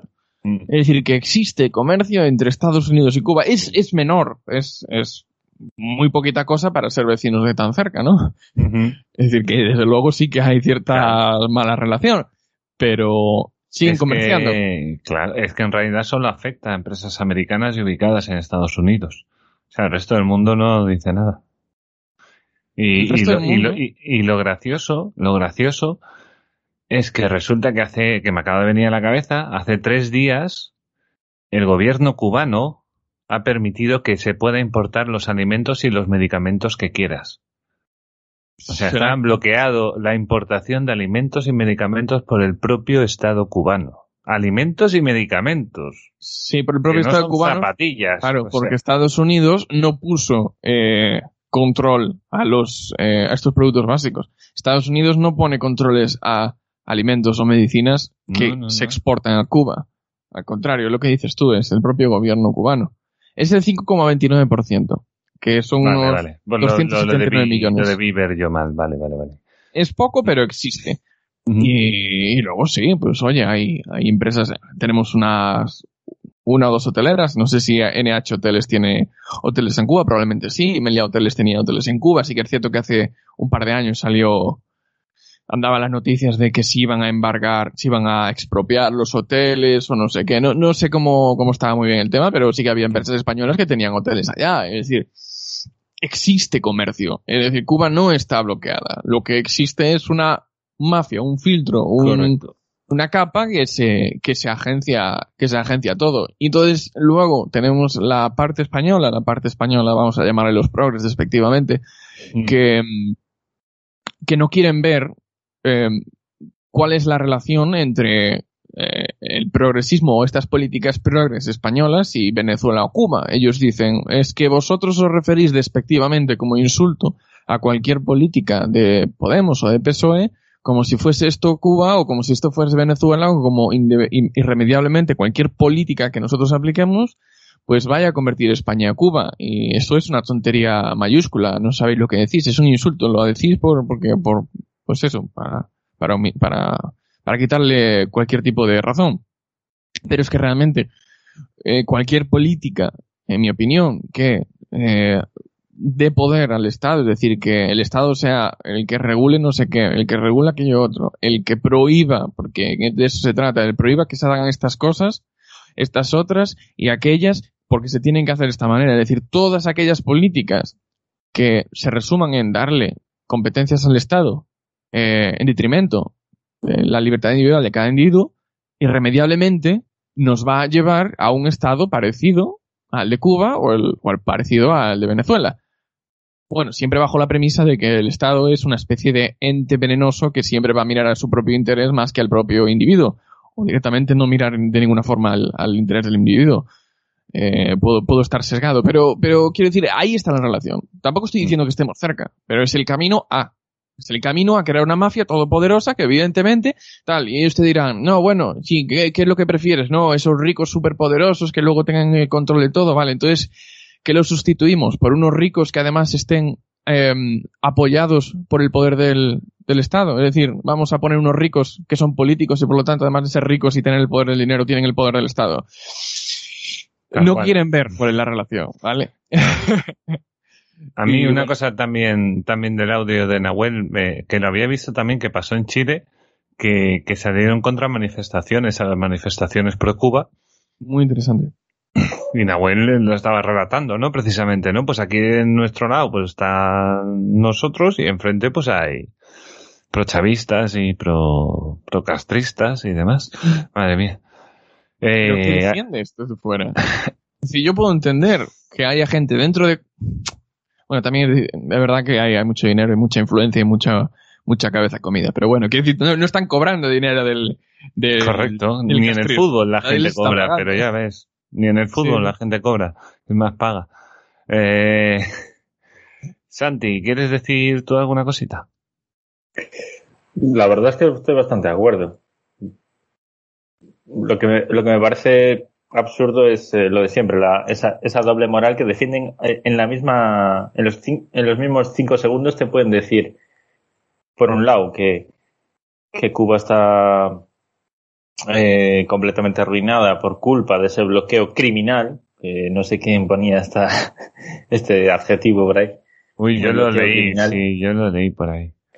Eh, y al mismo tiempo te están diciendo el libre comercio es malo es, eh, es- y es perverso. Entonces, ¿en qué quedamos? Es libre comercio pero controlado por ti. Eh, o sea, comercio de lo que tú digas y a quien tú digas y como tú digas, ¿no? Y por otro lado, los, eso, los más de 100 tratados bilaterales que tiene de comercio Cuba con otros países, eh, incluidos eh, Suiza, incluidos Estados Unidos o Sí, otros, que, que dices, bueno, pues eh, enséñame dónde está ese bloqueo. Sí, la, la gente no, no acaba de entender que, que, que han arruinado a Cuba, que es el problema que tiene Cuba. Que está arruinada. Y, y vive con cuatro migajas. Es- Y es luego, lo que y hay. luego lo mejor es la condescendencia progre, ¿no? De, Sí. de, bueno, es que a mí me da igual lo que digan los propios cubanos, porque yo sé más que ellos. Desde aquí, desde España, yo que no he pisado nunca Cuba o que he ido un día de vacaciones y, eh, o de turismo sexual, pues ya sé perfectamente eh, cómo es ese país, ¿no? Y por qué está arruinado y todo eso. Sí, sí, eso se habla como la- las, las fábricas de Inditex en la India, ¿no? Es, es lo mismo. Nadie ha pisado una puta Bueno. fábrica de Inditex. Eh, hombre, eh, sí que es, eh, lo, lo que sí que ha sido es, es revelador, ¿no? Encontrarte de repente con gente del gobierno que ya había dicho Pablo Iglesias hace meses que era un gobierno social comunista y lo dijo él y nadie, y nadie, nadie le preguntó cómo era, lo dijo él porque quiso. Ajá. Y de repente te encuentras con estas cosas, ¿no? Que, que surge lo que surge allí y, y se ve una represión y se ve cierto tal y, y, y es que no, no se atreven a condenar. Es como un poco Bildu, ¿no? No acaba de condenar el terrorismo del todo. ¿Sabes? Claro. Lo, intenta mezclar con una totalidad de, no, los, sí, los, el terrorismo, pero el terrorismo de todo el mundo, que también el PP no sé qué, que si también el otro hizo que, ya, ya, pero tú condena lo que tienes que condenar. Y no hay narices. Y estos hacen lo mismo exactamente con Cuba. Dicen, sí, va, ah, es que el bloqueo, no sé qué. Luego ves al nieto de Fidel Castro en un yate, no sé si eran 30 o 300 millones de yate. Pero tela. ¿eh? De Claro. yate. O sea, no- ya no es ni una casa. O sea, ya es un yate, un puto yate que ya miras tú. en correspondencia con el nivel de vida de, de los, de los ciudadanos. Pero es que Mm. esto ya hay una, una propia comparación, no sé dónde la vi, que comparaba eh, Cuba con Panamá y el desarrollo económico que habían tenido en los últimos, no sé, 100 años, ponle. Y se veía que a partir del 57, 58 o 59, que creo que es cuando empieza el... Fidel Castro fue nombrado el 19 de febrero Sí. del 59, ¿vale? 59 Entonces, fue, sí. digamos que a partir del 59 o el 58, para ser un poquito más generosos, eh, Panamá y Cuba, que tenían una línea de crecimiento, yo supongo que estaría vendido en Producto Interior Bruto, similar, muy pareja, en ese momento Cuba se descuelga y Panamá Mm. sigue creciendo. Cuba, cuando Cuba era igual de rica que Italia, no Cuba, caray, iban los españoles para allá. Cuba Sí. estaba mejor que España, hacer Cuba estaba dinero, mejor que Portugal hacer dinero, cuidado. hacer ¿eh? dinero, efectivamente. Claro. Eh, porque estaba mucho mejor ese país. Y bueno, eh, ahora estamos aquí y, y yo no he ido, pero la información que me llega es que ir a Cuba y ver la miseria que hay allí, pues te destroza, te destroza el alma. Y probablemente sea así, es decir, eh, yo probablemente no, no se pueda uno imaginar hasta que, hasta que no vea los, los, y ya no las- solo ver, yo creo que mucha gente se lo pierde, que a lo mejor mucha gente sí que ve, pero lo, lo crudo es cuando te lo cuentan. O sea, lo crudo ya es cuando te hablan de la cárcel, te hablan de, de todas estas cosas, ¿sabes? El hambre, pasar hambre, tener un cerdo en casa, para que no te lo roben, yo qué sé. Todas estas cosas, eso es lo, porque tú puedes ir por La Habana, sí, la ves destruida, obviamente está hecha una puta mierda, es para, Sí. para tirarla abajo y hacerla de nuevo. Es bonita, ¿eh? O sea, volverla a hacer igual, como estaba, pero, pero bien pues. Sí. Y, y joder, pero te cuentas esas historias, ¿no? Que tienen los coches que tienen de los años 50 que son maravillosos, pero que es que no, Que no acceden al siglo XXI ni a patadas. ¿sabes? No hay por dónde. Y, y quería darle un puntito a favor a Biden por si al final meten, bueno, a Biden, a, a los Estados Unidos y al final meten Internet en Cuba emitiendo la señal desde Estados Unidos, que creo que eso sería espectacular. Eso estaría... Como poner una antena apuntando a Cuba, ¿no? Algo así. Supongo, que sería la idea. Bueno, ya hay satélites, ¿no? Ya hay cosas, a lo mejor. Sí. Ya veo al, al gobierno poniendo inhibidores por todas las esquinas de la isla. No, porque ellos lo necesitan también. Claro, es que es una movida. Bueno, pero el gobierno tiene que controlarlo, el gobierno quiere controlarlo. Es decir, no puede haber ninguna conexión a Internet que no esté controlada por el gobierno. sí, pero al si no pueden comprobarla, la cortan. al, al final el país, yo creo que es un reflejo, ¿no? De, de, o sea, tú como ves un país en su desarrollo es un reflejo de, de cómo están sus gobernantes. O sea, esta gente no le da la tecnología para empezar a, no llegan a tanto. O sea, o llegarán, ¿no? Pero tardarán tiempo. Tú les metes una señal en Cuba y no creo que sean capaces de, de inhibirla. Solo esa señal. Ojalá sea así. O, Ojalá. o cortan todo o no saben qué hacer. ¿Sabes? Ojalá. Cortan la electricidad si no puedes cargar los móviles. O sea, son capaces Bueno. de eso. Ningún reparo, ¿no? Seguro que no. Seguro que no. Y. Y bueno, la verdad que es una situación triste. La verdad que últimamente no hay muchas noticias. No sé exactamente en qué punto estará ahora. Últimamente quieres decir en estos dos últimos Eh, días, ¿no? sí, correcto. Sí, correcto. Eh, y bueno, me da un poco de cosas si la cosa se desinfla, porque luego es muy difícil volver a recuperarla. Eh, yo, yo no lo que pasa que- pero Ya, es muy jodido. Bueno, como hablaba Guillermo y Fricuba, ¿no? En el otro capítulo, sí. decían, claro, es que la gente no tiene armas. Están prohibidas. No, no. Y el gobierno ya ha sacado la artillería, pero artillería Claro. de antitanque. De artillería, sí, que yo subí un vídeo ahí en el Twitter de... La del RISC, ¿no? La- Sí, correcto. Y, y además que, que, que bueno, yo, yo pienso que la única, la gran baza que tiene el pueblo es que el ejército o parte del ejército se dé la vuelta contra, contra el régimen. Es la única hubo forma. un, hubo un, eh, un abandono, ¿no? De un coronel o no sé qué era.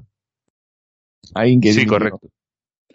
Correcto, hubo uno, hubo uno que, que dimitió precisamente por la represión. O sea, lo que Ah, debía saber ese hombre. Lo que debería saber ese hombre. Cuidado. porque, porque lo detuvieron y se fue directamente a la cárcel, creo. Hombre, ¿no? O sea, Eso fue así. Eso es así directamente. Ese es el problema. Aquí es normal. Cada uno va a intentar mirar su, a su propio interés. Y si tú estás en un puesto de poder y sabes que en el momento en el que te descuelgues van a ir a por ti, no solo es que estés en la miseria y que te pueden poner peor si cabe, es que estás relativamente bien o muy bien para los estándares de tu sociedad y sabes que en el momento en el que te descuelgues vas a quedar incluso peor que el resto de tus, de, de tus vecinos o de tus Correcto. compatriotas. Vas a estar señalado incluso. O sea, una Es cosa muy mayor es, es muy complicado. Y lo malo de estas revueltas, claro, en esto, en estos puntos, es que es muy, es muy fácil, eh, desde nuestro, bueno, como yo, ¿no? Desde mi silla es muy fácil decirle a la gente ánimo y tal. Claro. Pero yo siempre entiendo que, que esto a veces es cuestión de vida o muerte, que no sabes qué bala va a salir disparada por dónde, eh, no sabes si te van a detener, eh, es muy jodido, no es, un- no es jugar al Call of Duty. O sea, es, es otro, es Hombre, otra cosa. hombre, se, han- se han, se han visto vídeos de, Sí. De gente apaleada y asesinada por la policía en la calle ¿eh? estos días. Para que digan un solo muerto. sí, sí, sí. A mí me ha gustado ver a la gente, lo- por Lo ejemplo, tenéis en Twitter, ¿sabes? Sí, sí, sí, Sí. A mí me ha gustado, por ejemplo, ver, ver al pueblo cubano, por ejemplo, coger un coche de policía y, y echarlo a- y darle la vuelta. Eso es el coche no te lo llevas. Y ya está. Magnífico. Magnífico. Que eso es lo que hay que ¿Sabes hacer. a quién le culo. solía a quién le solía emocionar a Pablo Iglesias? Pero se ve que Sí. en Cuba no, Ah. no le emociona tanto. No, hombre, lo que pasa es que también ahí debe haber mucha cercanía entre todo el mundo. Ahora, ahora yo imagino que más o menos todo el mundo sabe en qué trabajan los demás, ¿no? O sea, Sí. ¿en, qué, en qué lado estaba en ese momento? Si tú saliste a la manifestación o no saliste, o fuiste después donde Díaz Canel, o, o, o qué ha pasado aquí. Así bueno, habrá gente que habrá ido a las dos porque le habrán obligado a ir a la otra también. Pero, Claro, Pero igual alguno ya está, mucha gente igual ya está pringada y que Mm. dirá, bueno, yo ya está, o sea, a por todas. Eh, YOLO, Olin, me da igual. ¿Por qué? Total, es lo que tú dices, ya se sabe dónde ha estado, a quién apoya, con quién se ha movido, qué, cuál es su opinión y van a ir a por él, así que qué más da, vamos a por todas. Igual Sí. eso también es un incentivo para no, digamos, eh, perdón por el humor negro, no parar la fiesta. Sí. Sí, sí. Me se ha visto hasta a señoras por ahí, que yo veía a la señora ahí en la manifestación y yo decía, joder, esta nació antes de que llegara Fidel Castro. Por sus nietos o por sus hijos lo hará por, por quien Muy fuerte. quiera. Mm. Sí, y además lo que, eh, con respecto a lo que tú decías de la economía es que es increíble. Bueno, primero hay que decir que Estados Unidos embarga a, a, a Cuba porque Cuba les expropió no sé cuánto, no sé si, Claro. creo que había leído 4.000 empresas. Hubo O una sea, así, o sea, fue llegar Castro y dice, todo esto para mí. Claro, pues, ah, sí, bueno, pues, directamente. Ah, Dejando en la ruina, pues imagínate a cuánta gente, cuánta gente en el paro, toda la repercusión económica. Eso no es lo que quieren o ver sea, algunos. eh, claro. Que de ahí viene toda la, la trifulca. Luego lo de los misiles, claro. Que, que a uno le apunte con unos misiles. no mola, no mola, tío. Mola, está a 150 kilómetros, no sé, no sé cuánto está. Pero, hombre, a nadie le mola. Y, y con respecto a, ahí, se me va alzando al cielo, con respecto a la economía que te iba a decir, no sé qué te iba a decir, se me ha ido el comercio. No, no sé, no, no sé qué era. Se me ha cruzado lo otro, lo he dicho y al final, ya sabes. Me quedo, me, me quedo ahí a medias. Pero bueno, espero que, espero que siga para adelante. Es, es jodido, ¿vale? Es, es que es muy complicado. Pero bueno, yo creo que es de estas cosas que si perseveran acaban, acaban ganando. Aunque solo sea por, por la gente que conoces, que sabes quién es el policía, que sabes quién es el soldado. Y, y al final la presión social, aunque no sea tanto a lo mejor a las puertas del Palacio Presidencial o donde viva esta gente, pero a lo mejor sí en las casas de según qué gente. A lo mejor haciendo una buena estrategia en ese sentido, sabiendo dónde está la gente que está, que es procastrista, ir ahí a darle por culo, ¿sabes? En plan, si estás a favor, dame tu comida, hijo de puta. Soy socialista. ¿Sabes? Eso fuera de Cuba, ¿no? Eso fuera de Cuba, porque dentro de Cuba no. Que al final, cuando cierras la puerta, cuando, cuando conviertes a- al enemigo y le obligas a que solo tenga la única opción que es seguir adelante, Sí. y en- por ejemplo, si ahora le hacemos el vacío a cualquier persona que participe con, con el gobierno castrista, esa otra persona se queda sin alternativas que puede ser, por ejemplo, la alternativa de, de abandonar el, al gobierno y ponerse al lado del pueblo, digamos. Si tú Bueno.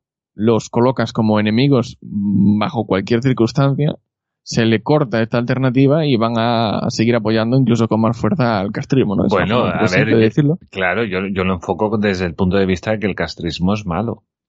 Sí, pero y eso que habría que el hacerlo castrismo fuera. está apoyando algo malo. Claro, eso hay que hacerlo fuera de Cuba, desde luego. Aquí en España, por ejemplo, es así. Es decir, hacerle ver a la gente. Es que lo, es que, es que lo de pasapalabra fue, fue brutal. Eso fue tremendo. Cuando el ¿Qué tipo fue? que se ya llevó el 1.8 millones y que luego decía que se llevara el premio, no sé, yo creo que eran 1,8 millones, era un, un progre, y, y que luego pues resulta que no le, no le gustaba mucho que, que Hacienda le, le fuese Le a reclamar su eh, parte, el claro. 40%, Es decir, creo que para los demás sí, o nada, nada más, es decir, lo, de- lo del pan de cada día. Pero ese tipo Y de vas cosas. a donarlo, hijo de puta. Claro, ese tipo de cosas son las que lo que a uno le hace pensar, espero. Y lo que dices de ir a la puerta a cualquier persona que tenga esta ideología y decir, oye, mira, eh, nada, reparte que mira, mira, mi- mira, mira lo que los ceros que tiene, mira los tuyos.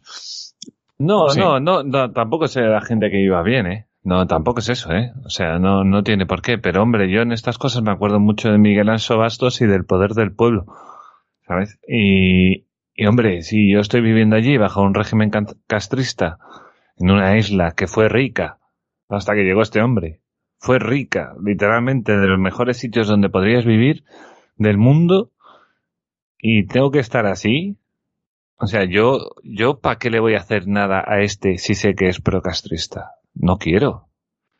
Libre mercado. O sea, no Sí. quiere tal. Pues dile ahí a, a- a- Claro. Díaz Canel, dile que te dé ahí comida. Que es lo que hace. Al final no, no puedes casi ni comprar, tío. Es que te tienen que dar la comida y además te dan una mierda de comida, tío. Que es que no te da, es que no te da. Por eso tienen que ir al mercado negro obligatoriamente. Claro, y hablamos de evadir impuestos aquí, pues imagínate allí. Claro, luego te dicen, no, un 80% de economía sumergida, o la que sea. No dices, Hombre, pues ¿qué claro, normal. hambre? Pues normal. La, la única que está emergida es aquella que debe ser el funcionariado, digamos. Claro, o sea, no, no pueden recaudar salvo quitándote directamente las cosas, ya casi, ¿sabes? Claro. Por eso intervienen, si tienes una vaca, te la intervienen, no, la vaca para nosotros. O sea, eso, y, y eso, el pueblo, yo sí que entendería esas, esa, esa idea, no, pero es que si me voy me detienen. Bueno, pues que te detengan. Medieval, cumple, cumple, sí, es muy, es correcto, pero es el punto en el que está Cuba ahora mismo. Cuba con las armas, o sea, los cubanos sin armas lo tienen complicado. Si el ejército no se gira ni nada de eso, yo tiraría por otras estrategias. O sea, yo lo haría, yo, yo lo apoyaría, porque yo entiendo, oye, que, que es que ya no, es un bien común porque se refiere a toda la isla, obviamente, pero ya a nivel individual es que me estás tocando los cojones y estás apoyando a este tío, tío. Es que, es que no puedo comer. es que no tengo trabajo, no tengo, tengo que, que ir a las putas cartillas de racionamiento. O sea, no puedo ni, ni, ni arar un campo para mí. ¿Pero de qué te quejas si el gobierno te da una cartilla para que te alimentes? Que- claro. ¿De Pero qué te quejas? Te lo a dan la gratis. escuela, pero no quiero que vayan a tu puta escuela, quiero que vayan a otra escuela distinta, que ahí no van a salir de pobres. Claro. Entonces, a ver, y yo sé que alguien es procastrista, digo, vale, pues hasta luego. Si yo tengo una tienda y tal, le digo, a ti no te vendo, tío. Olvídate. Claro. Y se lo voy a decir a todo el mundo, este pro- y se lo digo a todo el mundo, este es procastrista. Y ya está. Que no te gusta, te vas. El día que te vayas, todo normal. Pero es que no hay otra. Es que sin armas. Tampoco lo vas a agredir, ¿no? Faltaría más.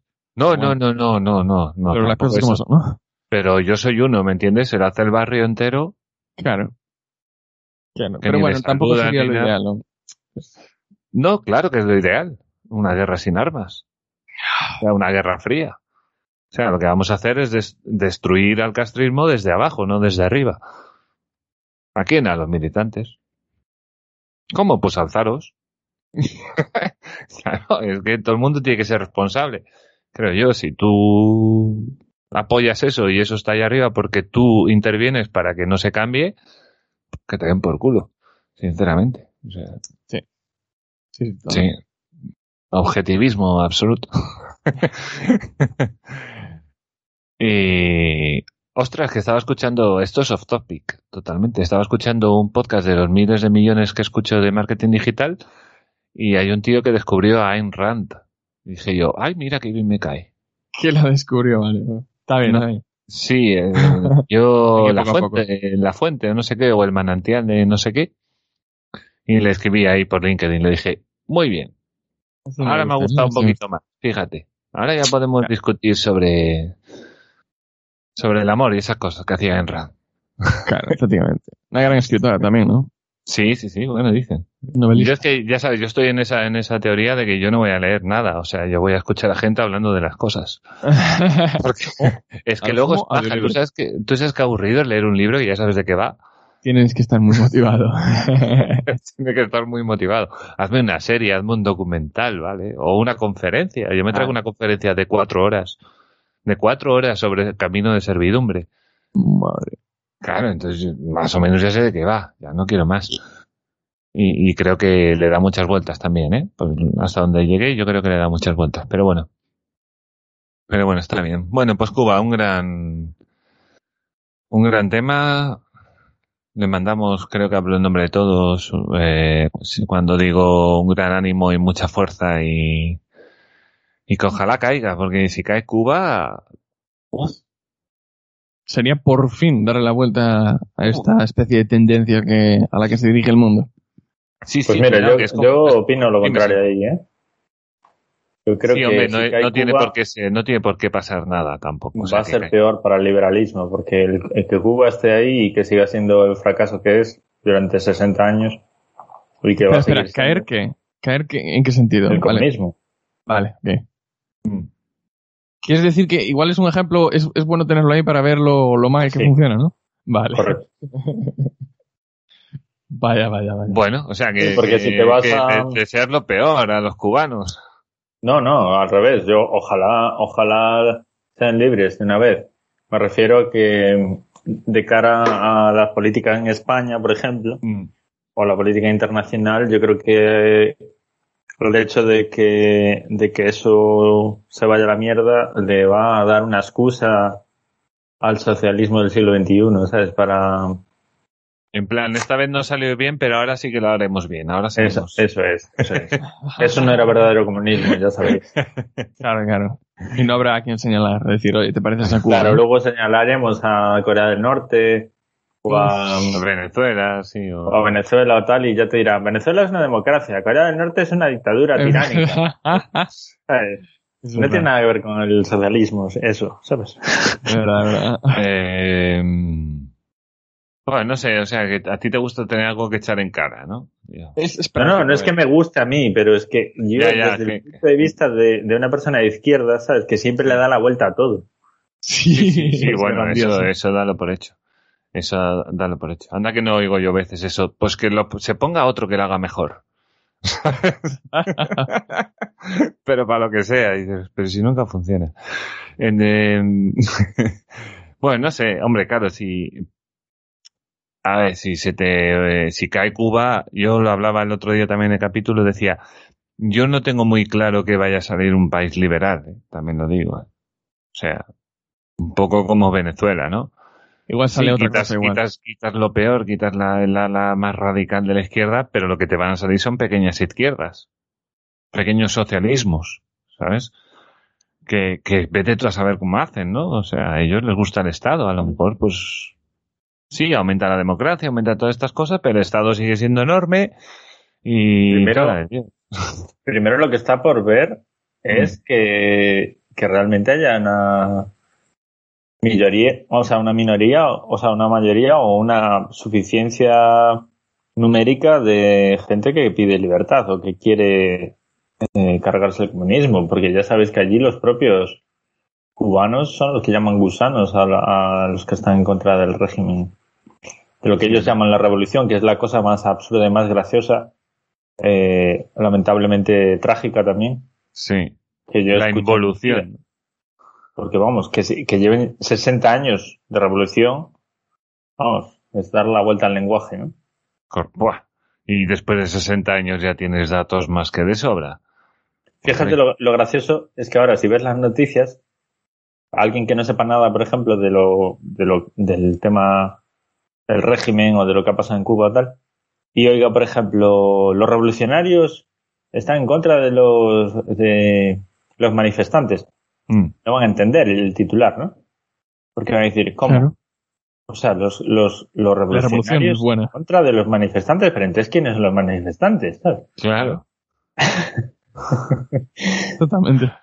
Totalmente, totalmente. Hombre, claro, a ver, eh, claro, lo que decía, que el tema de salir a una manifestación en contra del gobierno cubano es complicado. O sea, no es una lucha justa, digamos. Ahora que llegan a tener armas, eh, ese gobierno no hubiera estado 60 años, eh, también te lo digo. O sea, ahí se hubiera montado la de Dios. Y bueno, yo creo que si cae Cuba, mi gran esperanza, mi sueño, mi sueño húmedo, pues sería que luego hubiera un efecto, un efecto dominó, ¿no? Y que surgieran pues ideas eh, de influencia chilena, al menos chilena, en el sentido económico, eh, y que se fuera un puto vergel y nos vamos todos para Cuba otra vez. Hay otra a cosa, montar además. empresas como hijos de puta. Sí, sí, con los Pero fíjate, Con Estados Unidos Fíjate ahí ahí. a tiro piedra, joder, que no. Dime. pero fíjate la diferencia, por ejemplo, con Estados Unidos, que ya no es solo cultural y tradicional, sino de que efectivamente ellos tienen armas, ¿no? Y fíjate lo que podía haber pasado el año pasado, con, con meses y meses de protestas, ¿eh?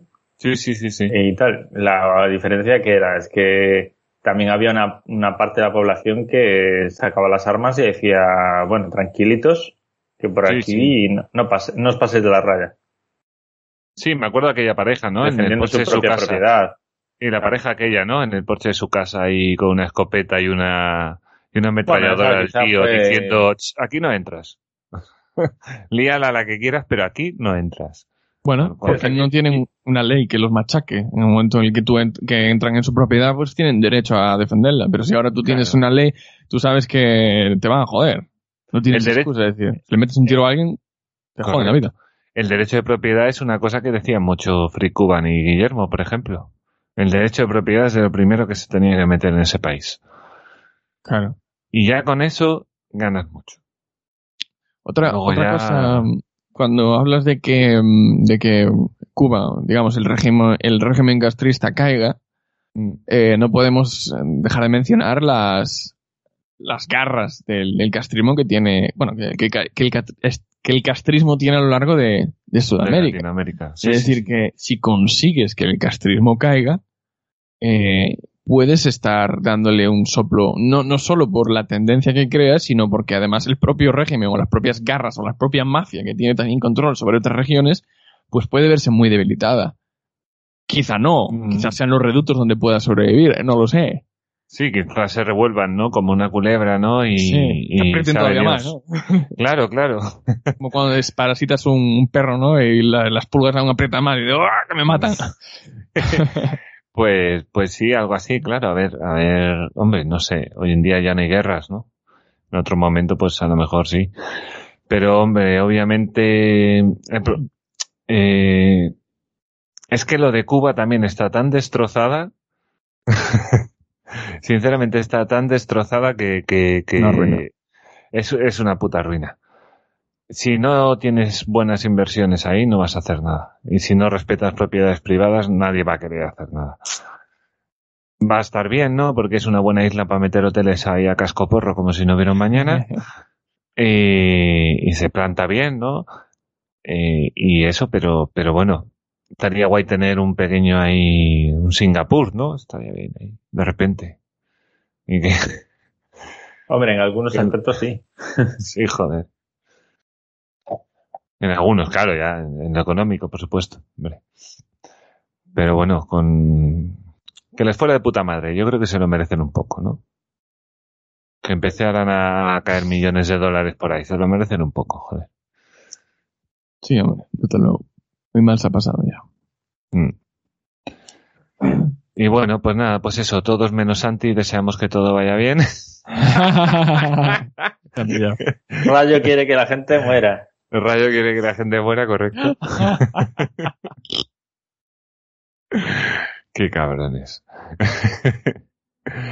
Eh, y bueno, nada, eso, a ver si la cosa sigue para adelante y, y a ver en qué se queda. No sé, yo, los cubanos con los que hablo, todos quieren volver, ¿eh? También lo digo, ¿eh?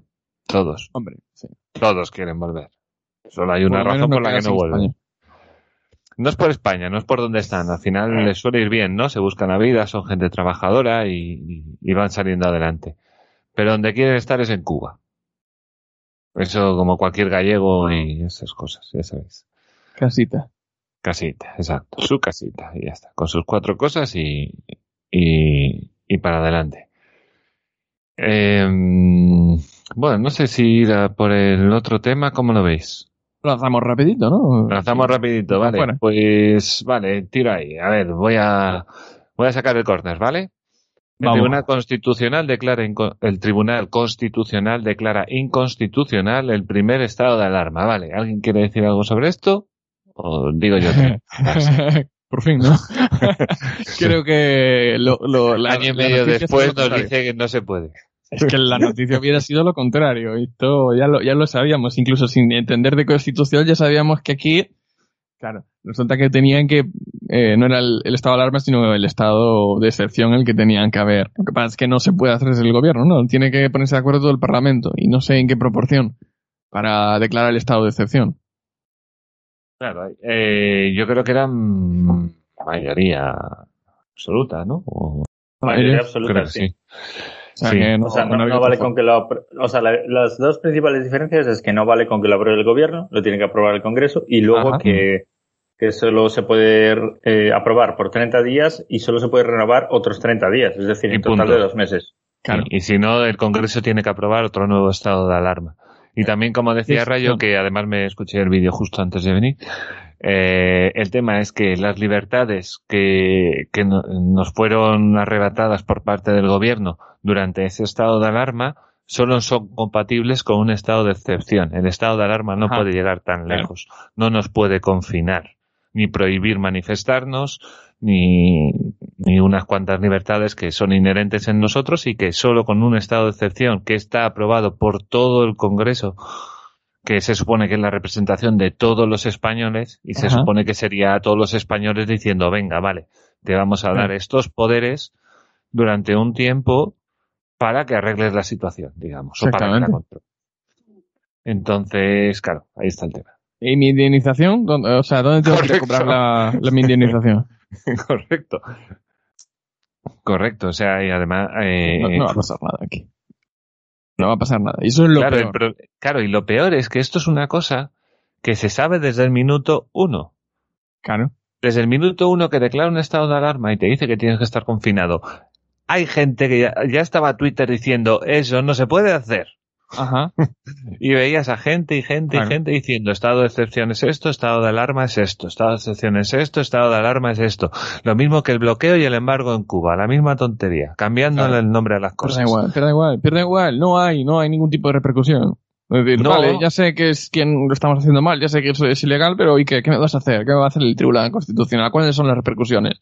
Claro. Nada, indemnización para quién? Ah, tira para allá, hombre. Y parando el haber un- parlamento. Es que no va a haber y- ni un coste político, ni un Claro. coste político va a haber. No, ha echado unos cuantos ahora para cambiar el gobierno, para, para no sé, para que sean todos nuevos. Dice, ¿a quién echas? Pues, ahora ya. Claro. Se ha ido redondo, se ha ido nosotros. Pero bueno, sí que fue una mala jugada, otra más. Otra más de esta gente, y esto ya es una cosa seria. O sea, yo creo que a un presidente del gobierno debería llevársele ant- ante un tribunal ante estas cosas. Directamente. O sea, directamente se te ha ido Pero la ¿quién olla. controla, quién controla el tribunal? ¿Quién controla al que controla?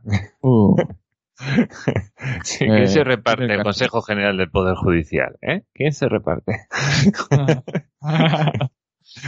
Pues sí, claro, claro, está así. ¿La fiscal general de qué partido es? Eh, vale, voy a hacer una pausa. eh, así rapidita que Sandy se tiene, se tiene que pirar, tío. Que te estamos aquí liando, ¿no? Sí, yo os, os Di algo así abandono, de esto, di algo así de esto rapidito si quieres. Eh, no, no, de esto ya está todo dicho, vamos. Eh, lo, lo que está claro es que este, este presidente en concreto ha- ha- ha- se ha visto la- el documental este de, de cómo ser un buen tirano y mantenerse, cómo ser un buen di- dictador, perdón. En una Está democracia. Netflix, por si lo queréis ver. Y cómo mantenerse en el poder ahí a toda costa. Y, y entonces lo cumple a, a rajatabla. Pues sí. Y, y lo está haciendo bien, en ese sentido. Disfruten lo votado, españoles, ¿no? Es lo que... Sí. sí. Un poco. Eh, De todas formas, sí, siempre pasa lo mismo en España. Siempre pasa lo de se vota al PP, ah, o sea, al PSOE, la lía pardísima. Sí. La gente dice, guau, no, no se vuelve a votar al PSOE en la vida y se queda con no sé, con un 20% de los votos o algo así. Y luego a los 4 o a los 8 años o a los 12 años vuelven a ser, vuelven a ganar las elecciones. claro, ¿Por qué pasa algo? Propaganda. Propaganda, sí, propaganda. final, Aznar.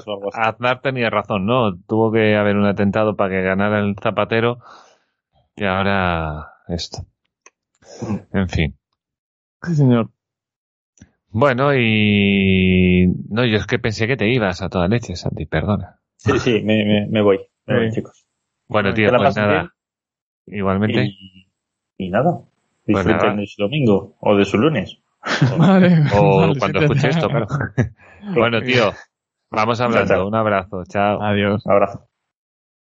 Y Y- nada, pues... pues Se me quedó, me quedó la palabra en la boca. Ah, sí, sí, sí, eso. Sí, Que pa- con Aznar sí tuvo que haber un atentado.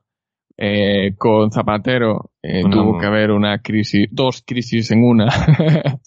y luego con, con Mariano Rajoy tuvieron que tirarlo porque no había más excusa que la habitual del, del a ver, Sí. de las irregularidades, Fue- de toda la corrupción. La, la- la idea fue, claro, la idea fue la corrupción, ojo. Claro. Pero Pero no fue la peor que salió a la luz. Todos No, sabemos pero cuál fue que- la peor que salió a la luz.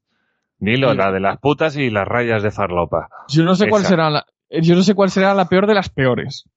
Cuidado que eran, que creo, que eran creo que eran 2.600 millones de euros defraudados, eh.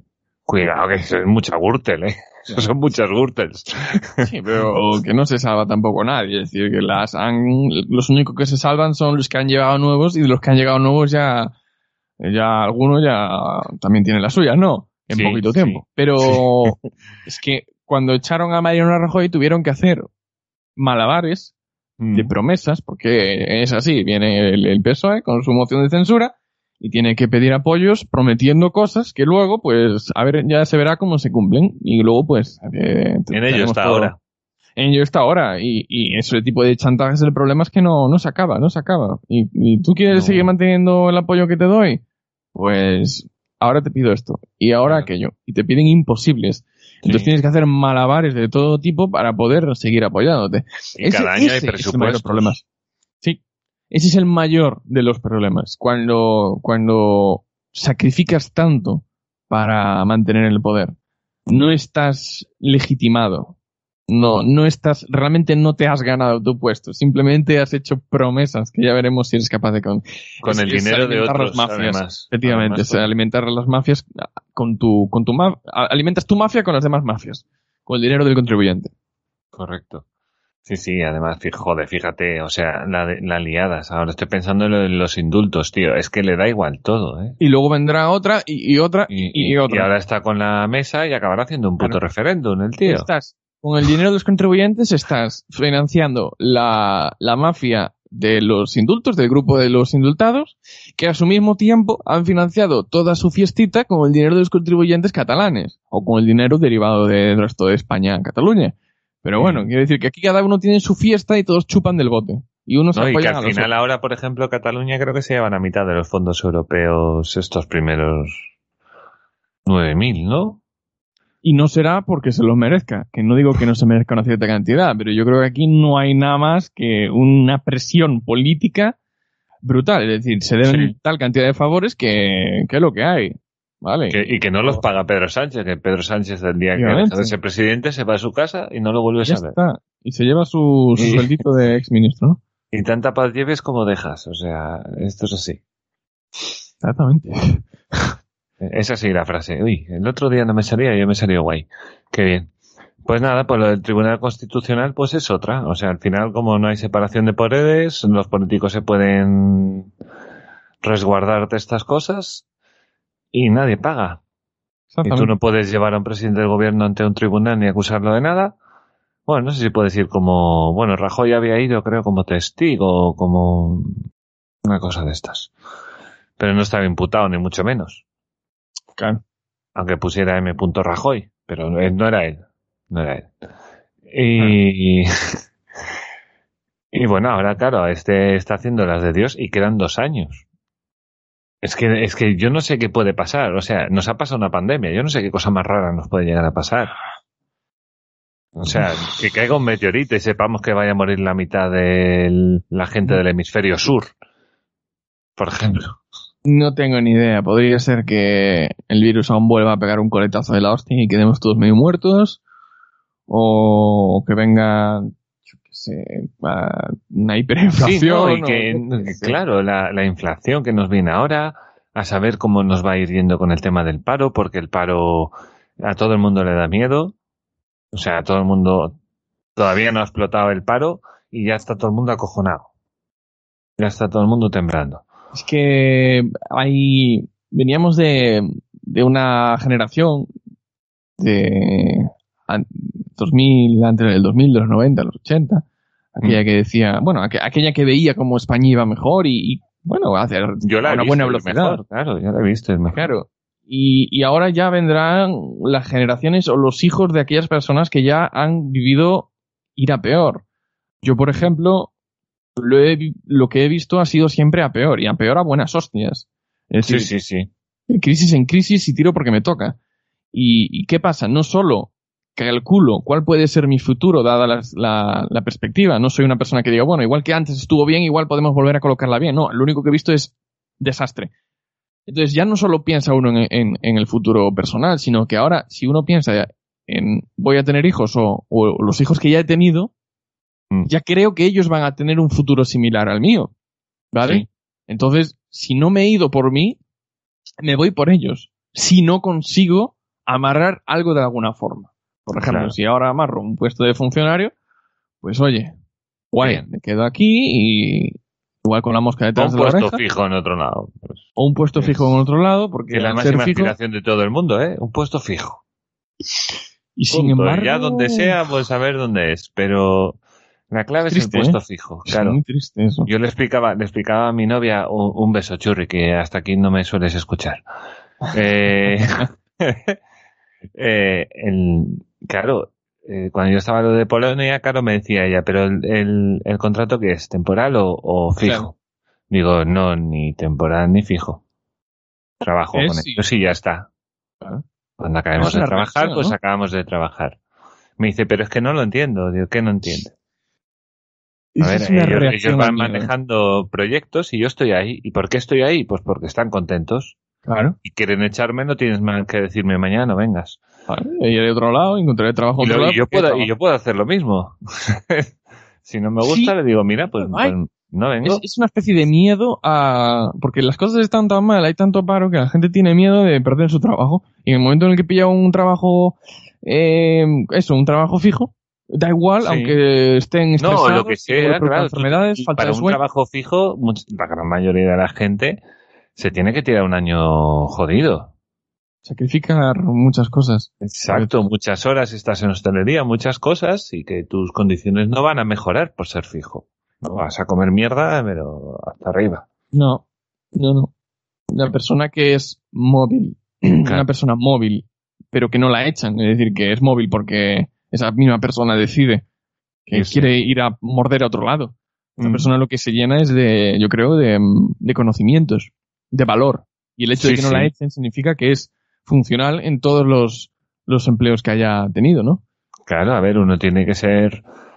Joder, coño, tú vas a un trabajo y vas a trabajar. va, Es una cosa seria, aunque estés tres, tres días. Pero tú estás bien y trabajas bien y te ganas tu trabajo. Y, y, y sí, yo siempre se lo he dicho a la gente. O sea, tú, aunque estés en un trabajo, busca otro. Sí. Nadie te dice que no vas a encontrar otro trabajo de algo parecido, sobre todo en hostelería, ¿no? Tú estás en hostelería y, yo siempre estoy buscando trabajos de lunes a viernes Claro. todo el santo rato. Y me dice, ¿pero por qué? Digo, porque yo quiero trabajar de los putos lunes a viernes. Pero a lo Claro. mejor es un trabajo peor. Pero de lunes a viernes. Que es lo que a Ya mí me interesa. claro. No me interesa que me paguen 50 o 100 euros más. No, Claro. yo quiero tener fin de semana libre. Claro. Que luego de lunes a viernes estoy más puteado de la hostia. Bueno, para eso tengo el fin de semana libre.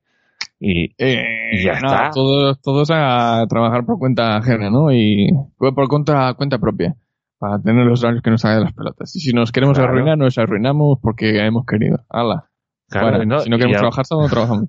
Claro, yo a mucha gente también de este que, que habla de la jornada de ocho horas, no sé qué, no sé cuánto, y yo sé, y yo le he preguntado a mucha gente, le he dicho, ¿tú te crees que los, que los autónomos trabajan ocho horas? Habrá quien sí, ¿no? Habrá quien sí. ¿no? Pero, pero lo de las 40 horas, eso es un estandarte social que se ha puesto ahí porque se ha puesto. Sí, sí. Pero, ¿por qué tengo que trabajar ocho horas y no doce? O, o trabajas menos. Tú, tú mismo, O ¿no? trabajo menos. O sea, ¿qué pasa con las 40 horas? Y al final. No, pero luego haces horas extra y te pagan más y no sé qué. Ya, pero es que a lo mejor no puedo hacer horas extras porque me la estás poniendo muy cara, cabrón. Claro, o sea. Entonces- quisiera, pero no me las han pagado. Pero ¿no? no puedo, me las podía estar pagando en blanco, no, y al final ni me las paga. claro. es que tal cual. Tal cual. y así es la vida, sí, sí. Y bueno, con esta gente yo no sé cómo va a estar esto dentro cuando estos... Es que, no, es que no sé, tendrán que hacer un, un gran, ¿cómo se dice? Un gran ataque a través de los medios de comunicación y las redes sociales para adoctrinar a saco cuando llegue el momento, buscar un enemigo externo que va Sí. a ser Europa, que eso ya lo sabemos todos, Sí, correcto. empezarán a lanzar globos sonda y no sé qué, y a decir, ay, mira Europa que no esto Bueno, y que lo Bueno, otro. ahora les baila al agua. Ojo. Que esto es lo que no esperábamos nadie, es que les fueran a ser, par- ser tan permisivos Europa con España, con el gobierno español. Y últimamente está siendo permisiva. Que en Europa. O sea que- sí, sí. a ver, pero Así le que está dando, no hay pero, mucho no, enemigo pero, ahora. pero, pero cuidado que también le está dando puntalla, o sea, puntillitas, eh. Seguro. Lo que pasa es que de eso casi no se habla, pero bueno, en otros programas eh. sí que hablan de ellos, o sea, pero en Bruselas le está diciendo que esto no cuadra, que esto así no, que esto se te va la olla con estos Sí, sí, ingresos, pero de que tal que cual, en eso está todo el rato Bruselas Ya, encima. ya, ya. Pero toma el dinero. Sí, Toma el dinero. claro. Claro, porque además el dinero había que cumplir unos requisitos y no es unos requisitos de tener un superávit del 1%. Venga, te voy a exigir. No, no, es... Hazme un presupuesto de 9.000 millones en energía verde y en no sé qué mierdas. Esa es otra, pero bueno, ya. Claro.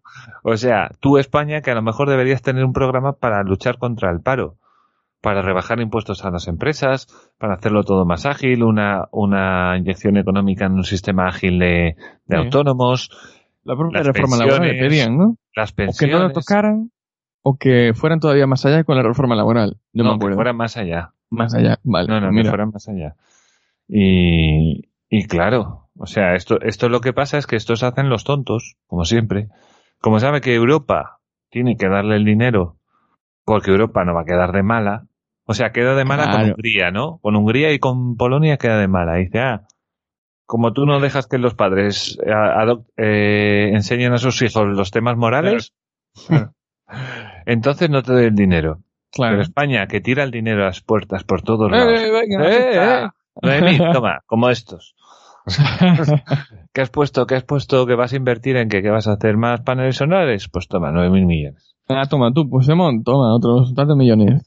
Claro. Señora Lagarde, que su tasa de paro juvenil está llegando al cuarenta y tantos. Nah, pero tiene placas solares. Eso va a dar trabajo a los que colocan placas solares. Sí, venga, Bravo, venga. señora, bravo. Pa' casa. Pa' casa. Lo peor que nos pueden hacer es darnos el dinero. La verdad. Sí, exactamente. Eh, que no nos den dinero, que no Que nos paguen la deuda, que nos paguen la deuda. Coge esos Eh. millones y directamente paga deuda española. O sea, no, no será de esa Pedro Sánchez para que la gestione. No, no, no.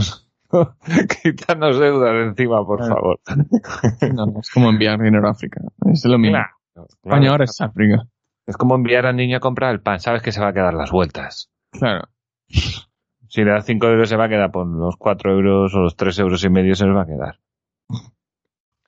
Y bueno, pues nada, qué, qué maravilloso es, es esto. Qué grande el gobierno de España. Bueno, chiquillo, ¿te parece si terminamos el capitulito? Perfecto. Bueno, pues voy a agradecer a ti, querido escuchante, que has llegado hasta aquí. Eh, ya somos más de mil suscriptores, estamos súper contentos y orgullosos y sus abrazaríamos a todos, de verdad. Pero Si muchos. todos y cada uno. Y, y nada, muchas gracias, la verdad que, que, que mola, la verdad que, que, que hincha, hincha un poco el pecho el saber que hay mil personas suscritas y nos se escuchan a lo largo del mes no sé cuántos miles de, de personas Bravo. y, y- no miles de personas no perdón miles de capítulos cada uno cada persona un capítulo a lo mejor una sola persona acaba escuchando ocho capítulos al mes pero bueno al final son miles de reproducciones que es lo que quiero decir y bueno, que eso está muy bien, la verdad que, que esperamos que la divulgación libertaria pues, pues vaya bien por este canal. No somos muy profundos, no nos metemos mucho con, con debates minarquistas y anarcocapitalistas. Eso se puede hacer, ¿no? Pero bueno, no sé. Son todos iguales. Y aparte, como Miguel Anso Bastos, aparecen todos ahora. Entonces, ese hombre da gusto. Pero bueno, que, que todo es posible. Muchas gracias también, pues, a la gente del Twitch, que ha sido el polemista. También quiero disculparme con la gente del Twitch, porque últimamente no estamos haciendo nada, nada del calendario. ¿Vale? Estamos yendo a nuestra olla, a nuestro, a nuestra bola. Lo que tiene. De hecho, de hecho estoy pensando quitar el Twitch porque no le veo mucho sentido. No lo logro aprovechar. El ordenador, ah, ya ves, hace lo que puede. Eh, entonces, no sé, es como hacerlo un poco más, no sé. Como no podemos interactuar, tampoco me apetece estar ahí cortando un podcast, ¿no? Para, para interactuar en directo. A veces sí que ha, ha salido bien, pero otras no tanto. Eh, y bueno, tenemos un maravilloso grupo de Telegram también para, para ir ahí y, e insultar a los socialistas, por ejemplo, y mandar memes y estas cosas. Nos insulta. Nos insultan. Bueno, ya. Ah. Un poquito, un poquito, depende. Si estás por la mañana, a lo mejor, a lo mejor cae alguno. Eh, y bueno, también le quiero dar las gracias, por supuesto, a Alberto, que es alberto punto, arroba alberto punto real en Instagram. ¿Alguna cosita más? No, muchas gracias a ti y a todos. Genial. Y eh, nada, no voy a repetir todas las redes sociales y demás, lo tenéis en el cajetín de comentarios con todos los enlaces y demás. Y nada, esto ha sido todo y nos escuchamos en el siguiente. Chao, chao.